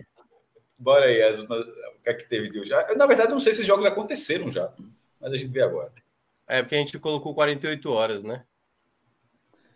Bora Vamos dar uma Não, sacada. não, não, as apostas. Não, feitas. as apostas. Apostas. As- as- resolvidas aí. Essas aí são as pendentes. Ah, então. Aí. Ferro, Opa! olha aí, olha o Opa, ferro aí. ferro ganhou. Vamos, vamos lá. Voltou. Voltou. Disse que ia voltar. Era jogo. Beleza. Eu senti que tem um verdinho embaixo também, viu? É, tem aí, ó. Esse Cadê empate o aí é o quê? Empatezinho, União. isso- Respeita, porra! Aí, a galera foi tirar onda do Campeonato Argentino, dois verdinhos. Teve que ter sido. teve- Meu irmão, veja só, tô emocionado aqui. Bota- Teve mais jogos ainda, foram, foram só esses E você queria evitar, né, Cássio? E a galera, eu que exatamente tentar evitar o máximo aí. É, tem, tem, tem mais jogos embaixo? São esses dois? Eu esperei, esse, esse, esse. Pronto, são os dois do dia, ou seja, duas. vol- Então, voltou 35 e voltou 78. Pronto, hoje, hoje tá verde ali, né? Tá, tá verde. Verdinho. É, deu É. verdinho ali. Deu verdinho, veja só. Isso é campeonato argentino, viu? A turma olhou o União São Lourenço e disse: Qual? Série B, né? Isso é cara de empate, viu? União e São Lourenço. E Ferro Carril, campeão argentino lá no início dos anos 80, tem que respeitar. Outro time, com todo respeito, era um time assim, muito Com pequeno. todo assim, respeito. Não, não, mas era um time muito menor. Clube Atlético Mitre. Mitre, não. Ferro Carril é campeão Eu nacional da Carril primeira meteu divisão. 3x0. Cadê o teu placar? Eu não tô vendo placar, não. Eu tô vendo aqui, né? Ah, tá certo. 3x0. Não. De Santiago de- de- del Esteiro, que é outra cidade onde teve. E até, tem um jogo, se eu não me engano, Brasil e Argentina, sei lá, e deu uma confusão danada no Superclasse das Américas há uns anos atrás. E o jogo, o jogo acabou não acontecendo lá. Foi, ah, foi lá mesmo. E o jogo acabou sendo na bomboneira, que eu acho que foi esse jogo que terminou Foi. na bomboneira. É, foi Esse do resistente, Durval, não, né? engano. Ah, não era resistência. é- é- é- Mas Santiago do Esteiro teve outra coisa também, mas foi esse, esse que, que Pedro falou, tá certo. Era de resistência e acabou indo na bomboneira. Que inclusive, Durval jogou aquele jogo. É, E do foi Val o jogou? Duval. O Durval tem um jogo pela seleção contra a Argentina, a Bomboneira e um título. Embora tenha perdido o jogo, a Argentina ganhou, mas o Brasil ganhou dos pênaltis. Mas enfim, o Campeonato Argentino mostrou que dá para buscar. Tem viu? potencial. Tem Tem potencial. potencial, tem potencial. Gostei? Tô feliz aqui de verdade, genuinamente. Vamos dar uma sacada então. Vamos dar uma olhada mais aí o que é que vem pela frente. Vamos ver os próximos resultados, os próximos jogos. Lembrando você que ainda não tem sua conta no Beto Nacional, você pode apontar a sua câmera aí para o QR Code aqui embaixo do lado esquerdo e criar sua conta e colaborar também com a nossa produção de conteúdo, beleza, galera? Sempre uma forma também de você conseguir contribuir com a nossa produção de conteúdo e acompanhar aqui os nossos palpites também. Pode ir na nossa. Cadê? Vamos lá, agora vamos dar uma sacada. É, quer seguir aí no, no Campeonato Argentino, mestre? Vamos ver. É... Ó, vai Segundo, ter, segundo. vai ter amanhã. Não, eu tô, eu tô com o negócio aberto aqui. Eu tô com a tabela aberta aqui. Vamos, vamos, vamos, vamos cuidar aqui. Deixa eu, deixa eu botar duas telas, por favor. Um segundo. Senti que. senti Duas que- telas, porra, pensando que é aquele, aquele laptop pé. Não, porra, agora dá para ficar com duas abas abertas. É, é isso que eu quis dizer, né? Duas abas, são duas telas. Não são exatamente dois monitores, não, mas vamos lá. É, uns... Ah, não tem. Peraí. Barracas e Atlético Tucumã. Como é que tá? O Barracas. Cadê? Hum... Pô, Barracas está muito mal, está tá em 13 terceiro, mas o Tucumã está mal, está em 11 primeiro. Mas Tucumã não perde ninguém, tá? Pô. Três empates. Três empates em é três jogos. aquela Copa lá do, dos reservas, pô. Ah, pô, porra, não, esqueça isso. Ainda é a mesma coisa que não, esqueça isso. Trabalhe com aspirante, não. Aspirante, não. Não, nessa, não, nessa não. primeira é, B aí. O Sub-23. Não, não, nessa não, primeira é, B. Foi a mesma coisa, foi a mesma coisa de ontem. Aspirante não tem condição nenhuma, pode dar qualquer coisa. É. Nessa primeira B aí tem esse jogo aí do Atlanta contra o Aldosive. Aldo, e esse Atlanta Aldosive, aí Aldosive. já, já enfrentou o Bahia. Não, e meteu só, ele 5 fez. a 0 no, meteu 5x0 no Bahia, no campo da Goleou todo mundo em 1937. 1937. É o primeiro. Esse time excursionou. O Atlanta é azul amarelo de Vila Crespo. Excursionou para o Nordeste em 37. Veio no Recife. É o primeiro jogo internacional da história. Foi, foi o Náutico, inclusive. 10 a 6 meteu no Náutico. 10 a 6. Aí Ganhou acho que eu. 7 do esporte. E aí acho que passou em Salvador, como você está falando também. Goleou. É a mesma, mesma excursão. Meteu 5x0 no Bahia. Aí eu fui na, em 2011. Distribuindo maldade. Passou por aqui Não, distribuindo não, mas maldade. Veja só, esse time, 37, é o, em Pernambuco, cada, nos anos 30, o futebol brasileiro foi passando pelo processo de profissionalização, do amadorismo para o profissionalismo. Cada estado teve seu ano, em alguns estados teve muita confusão. Foi- Rio e São Paulo, por exemplo, tiveram campeonatos paralelos, um profissional e outro amador. Em Pernambuco, é, isso aconteceu quase, entre aspas, de forma pacífica. Em 37 foi autorizada a primeira contratação, foi um jogador do Central, o Zago, o Central contratou esse jogador, e o Pernambucano de 37 para frente poderia continuar sendo amador se quisesse, mas poderia já ter jogadores profissionais. Esse time vem jogar aqui, esse time é todo profissional já. O Campeonato Argentino já era profissionalizado, esse time já está no nível completamente acima, vem, Hum. passa por cima de todo mundo. Aí em 2011, quando teve a Copa América, na Argentina, aí estava trabalhando lá, aí no dia de fazer as pautas, não só da competição, mas fazer qualquer outra pauta que relacionasse, aí eu lembrei dessa história, eu vou lá, aí eu fui no clube, estádiozinho tal, e até gravei até um vídeo por aí, deve estar no YouTube e tal, e No blog ver se velho? é, do, do, do, do- no, meu, no, meu, meu perfil mesmo do YouTube. Eu, eu- Ah, eu- sim, sim, sim. 12 anos, eu, eu gravei um du- gravei lá na Vila Crespo e não tinha registro, mas tinha história lá e tal. É, eles impressionados, eu disse, não, você é do Brasil e tal. Aí, esse, aí um cara, o Atlanta já jogou no Brasil? Já. Aí o cara, aquelas coisas que se faz. Nossa, Atlanta. Passou que o Atlanta distribuindo maldade. porque, exatamente, porque o Atlanta hoje é um clube tão menor, assim, uma torcida apaixonada, muito bonita, assim, os- as paredes do- das casas, tudo pintada lá com a cor do Atlanta, mas me chamava a atenção que, assim, o Atlanta foi bater no Brasil, foi bater no É. Brasil e bater no Brasil. Bater- Tipo, o Central, não, né, Maestro? Não, não teve com o jogo central, É. não, foi, jogo, foi só na capital, na capital. É, quando, eu fui no, quando eu fui no Uruguai, tem um estádiozinho lá em Montevidéu que fica bem no centro, né? Eu tava passando por lá no dia e ia ter um jogo, eu nem sabia que ia ter, que era a decisão do rebaixamento. Quem perdesse estava rebaixado. Sul da América e outro time que eu não vou lembrar o nome. E o Sul da América já tinha jogado aqui em Salvador em 1931, foi o primeiro jogo internacional do Bahia. E foi um jogo em que o- os, do- os dois príncipes da Inglaterra, o, o príncipe herdeiro assim da Inglaterra, eles estavam passando por aqui e foram no Campo da Graça. É uma história bem complexa, assim, né? Eles estavam Na passando por Argentina eles não vão, não, viu? Em Salvador ele pode até ir. Na Argentina eles não vão, não. É isso, Salvador- e aí, repare- Em Salvador Não, ele podia até pisar. Mas em 31 não podia é isso, foi em 31. Salvador mesmo. 1931, um dos primeiros jogos da história do Bahia, assim. E aí eu falei, eu tava na fila, assim, pra Aí- comprar ingresso. aí eles podiam ir os ainda, né? lá, né?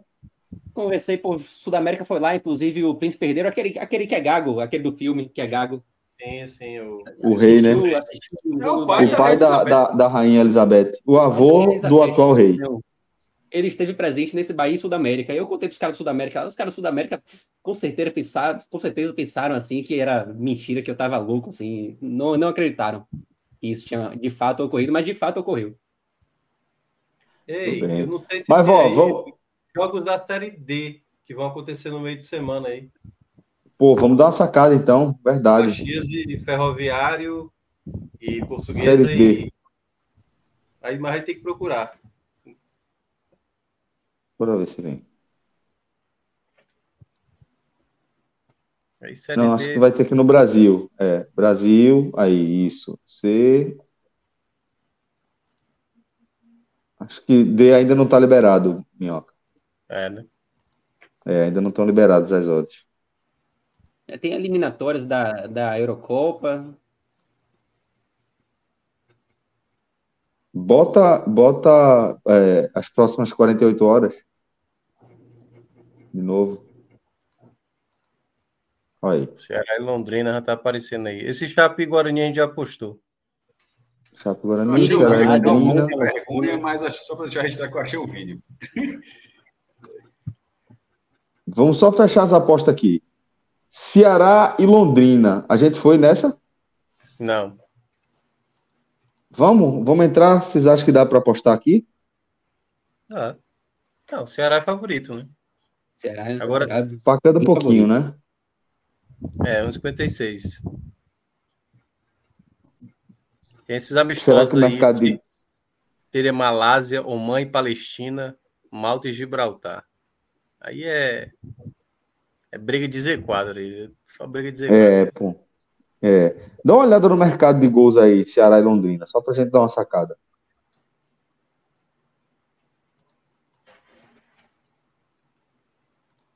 Vai baixando aí. Isso. O total Vai. por equipe. Mais de 2,5, não? Cadê? Mais de 2,5. Vê se tem mais de 2,5. Lá em Aí cima. tem que aconte- acontecer três gols, né, no jogo. É, acontecer três gols, É exato. porque ali, é ali bem no risco que eu acho que pode, que pode acontecer. Sai mais de três gols. Olha, ó. aí, ó. Sobe ali, sobe ali. Mais dois gols. Total por equipe. Esse é de quem? Esse é o total do jogo, não? É, sobe mais um pouquinho para tentar ler, Pedrito, por favor, meu irmão. Pronto, aí. Primeiro gol, Ceará, nenhum, aí total. Certo, total de gols na partida. Mais de 2,5, pagando 2,26. Menos de 2,5. Eu acho que vale, três gols. Anima a minhoca. Eu acho Ou que não? é provável. Vai, vai ficar bem no limite ali. Ou é dois ou é três. Ou pode ser, pode ser que será goleiro, né? Enfim, mas, mas eu acho que é um Então, palpite bota- ali. Um, um palpite ali para 40 reais, para 30, não sei. Pronto, bota 30 aí nesse mais 2,5.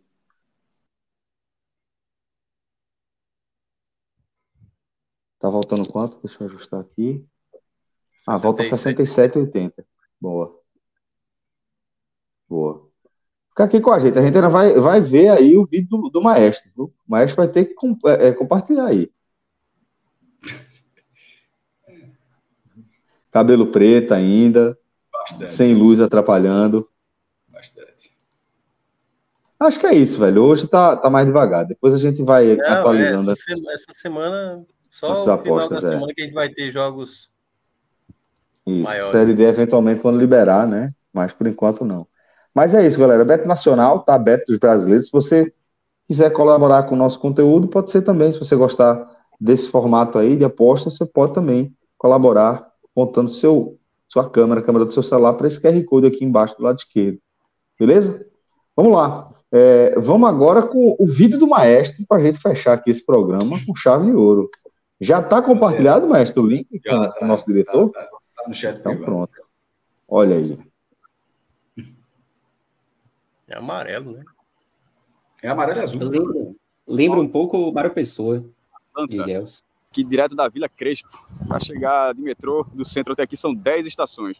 Agora, qual o sentido do blog estar nesse estádio, desse clube recém-promovido à segunda divisão nacional da Argentina? Foi o campeão da terceira na temporada 2010-2011. Bem, o sentido é a história do Cansado. pernambucano diretamente relacionada com o Atlanta. Exatamente. Esporte a Náutico diferença. enfrentaram esse clube em 1936. Foi a primeira expulsão internacional do Atlanta ao Brasil e a primeira vez que times pernambucanos enfrentaram clubes É estrangeiros. 37, até errei o ano. No caso, o Atlanta que 37. deu um sacode de 10 a 6 no Náutico e de 7 a 2 no Sport. Ainda haveria uma terceira partida contra o extinto Tramways. Mas como na mesma época Brasil e Argentina disputavam a decisão do Campeonato Sul-Americano, para evitar qualquer confusão, o jogo foi cancelado no Recife. O Atlanta ainda faria mais duas, duas excursões internacionais no Brasil. Não, não voltou mais ao Recife. Agora o clube volta a se reconstruir, já acabou, passou muitos anos na terceira divisão, voltou à segunda e já vai enfrentar o River Plate. Esse estádio tem capacidade para Nesse- 20 mil local, pessoas. Nesse estádio. Quem sabe um dia Sport Onde é que está o Atlanta atualmente, jogar. maestro? Quem sabe devolvendo a partida aqui em Buenos Aires. Asta. E na B. B Nacional, ali não apareceu o B Nacional? A- Aquela ali, é, a B Nacional, se eu não me engano, é. Porra. Deixa eu ver aqui. Ele continua lá? Só um detalhe. Esse gramado, misericórdia, velho. É um gramado amarelo. É, é mas é, é, Sépia. É, é, mas também. É que foi a filmagem da América do Sul. Isso, isso aí é junho de. Tipo, tá gelado aí, tá ligado? Assim, é só. Pelo céu dá pra ver. É. é. Só, só já tá coberto dessa forma, mas essa tá temperatura. Não, mas, assim, mas, maestro, foi na América do Sul filtro amarelo. Isso aí é obrigatório no cinema. Ah, sério. Ó, tô colocando aqui segunda divisão, não achei. Deixa eu ver Atlanta. Acabou o clube, isso, mestre. Ele tá, ele, tá, ele tá na segunda divisão do campeonato hoje. Ah, continua, então. E é o rival do Chacarita Júnior, que é um clube que é com as cores de Santa Cruz e tal. Mas enfim, Vila Crespo. O cara anda o metrô. Meu irmão, quando o metrô tá chegando no final, aí algumas fotos que eu tava falando, a parede, muito bonito, né? Se vê se aquelas pichações, ter não sei o que da torcida organizada. Não, é, são as a, a, cor do clube e tal, com jeito autorizando. Tem as pichações, mas veja que a pichação não, respeita é, um pouquinho. Falar, até tem ali mas ela assim, veja que ela respeita um pouquinho a, a pintura. Sim, ela não. É, ela, ela respeita bicho, a pintura. O bicho é, o bicho. é na parte é na parte que não está pintada. É Adaptado, né? É, o Atlanta. Pois bem, velho. É, assim a gente vai chegando aqui ao fim. E hoje que bateu no Bahia também, não sabia que bateu no Bahia, não. Que bom que bateu. Bateu, bateu com força. bateu com força, bateu todo mundo. Mas é isso. A gente vai chegando ao fim aqui do nosso raio-x, tá? Do nosso raiz, segunda-feira aqui, tradicional, do nosso 45 minutos. Agradecer a Tiago Minhoca, ao Maestro Cássio Zirpoli e a Pedro Pereira, tá? E também e deixa, esse seu Corre BI. Bem com você aí, viu? Agora sem o computador, que deve ser um desespero agora. Gostei, só deixa eu gostei da ideia, da ideia de Leonardo Marinho, viu? Se não for. Ah. Chamar Batassariano Suassuna. Veja só, em 2037, daqui a. Pode até ser antes, mas em 2037, no centenário do primeiro jogo internacional, ah, contra 37? Seria... Ah, porra. Sim, porra. É porque o jogo é para 100 anos, pô. Pode se for antes, massa, mas se for. Olha os cabelos brancos da gente, mestre. Olha os cabelos brancos da gente. Aproveita e chama o Atlético Mineiro, o primeiro campeão brasileiro. Veja só, 37, veja só, 37 não é um futuro, 14 anos, tá? Sinal. É, é. Ei, Celso, Star Trek, né, não, é, não é Star Trek Deep Nine, não. Não tá contando, não, né, Celso? Com 37, né? Tu já tá achando que não vai estar tá lá. A gente, a gente aqui gravando ainda. Não, pô, eu, eu, eu, eu, acho que eu vou estar tá lá, pô, 37. Eu 37, vou ter quantos, né, meu Deus? 14 anos a mais. 14 aí, pô. Não, pô. 56 tá... eu vou ter. Não, pô, a gente vai estar tá bem. Se não acontecer nada de errado, a gente vai estar tá bem lá, até, até lá. 55. Irmão, se a gente com 55 anos estiver na live ainda, alguma coisa deu errado. A gente vai ser o Ou trem bala. A gente vai ser o trem Ou bala. muito certo. Ou muito certo. Assim, vai assim, em 37, em 37, seu meu irmão, aqui, ó. 11 h 30 da segunda-feira, a gente vai com 55, 4 caras com 55 fazer a live. Alguma coisinha talvez tenha dado errado. ou muito certo, tá por mim. Então, veja, ou não vai ter meu termo. Não vai não vai. Meu... Não vai, não vai. Nesse homem a gente não vai estar, não. não. é, tá, mas vamos embora. Um cheiro para vocês, sempre massa aqui trocar essa ideia com vocês. Valeu. Pedro Alves, foi o diretor da nossa live, tá bom? Eu nem vi aqui quem está na, na, na, edição de áudio, mas. É, é. Tudo é ele aí. Um abraço. Um abraço a todos aí. Obrigado, galera. Um forte abraço. Valeu. Tchau, tchau.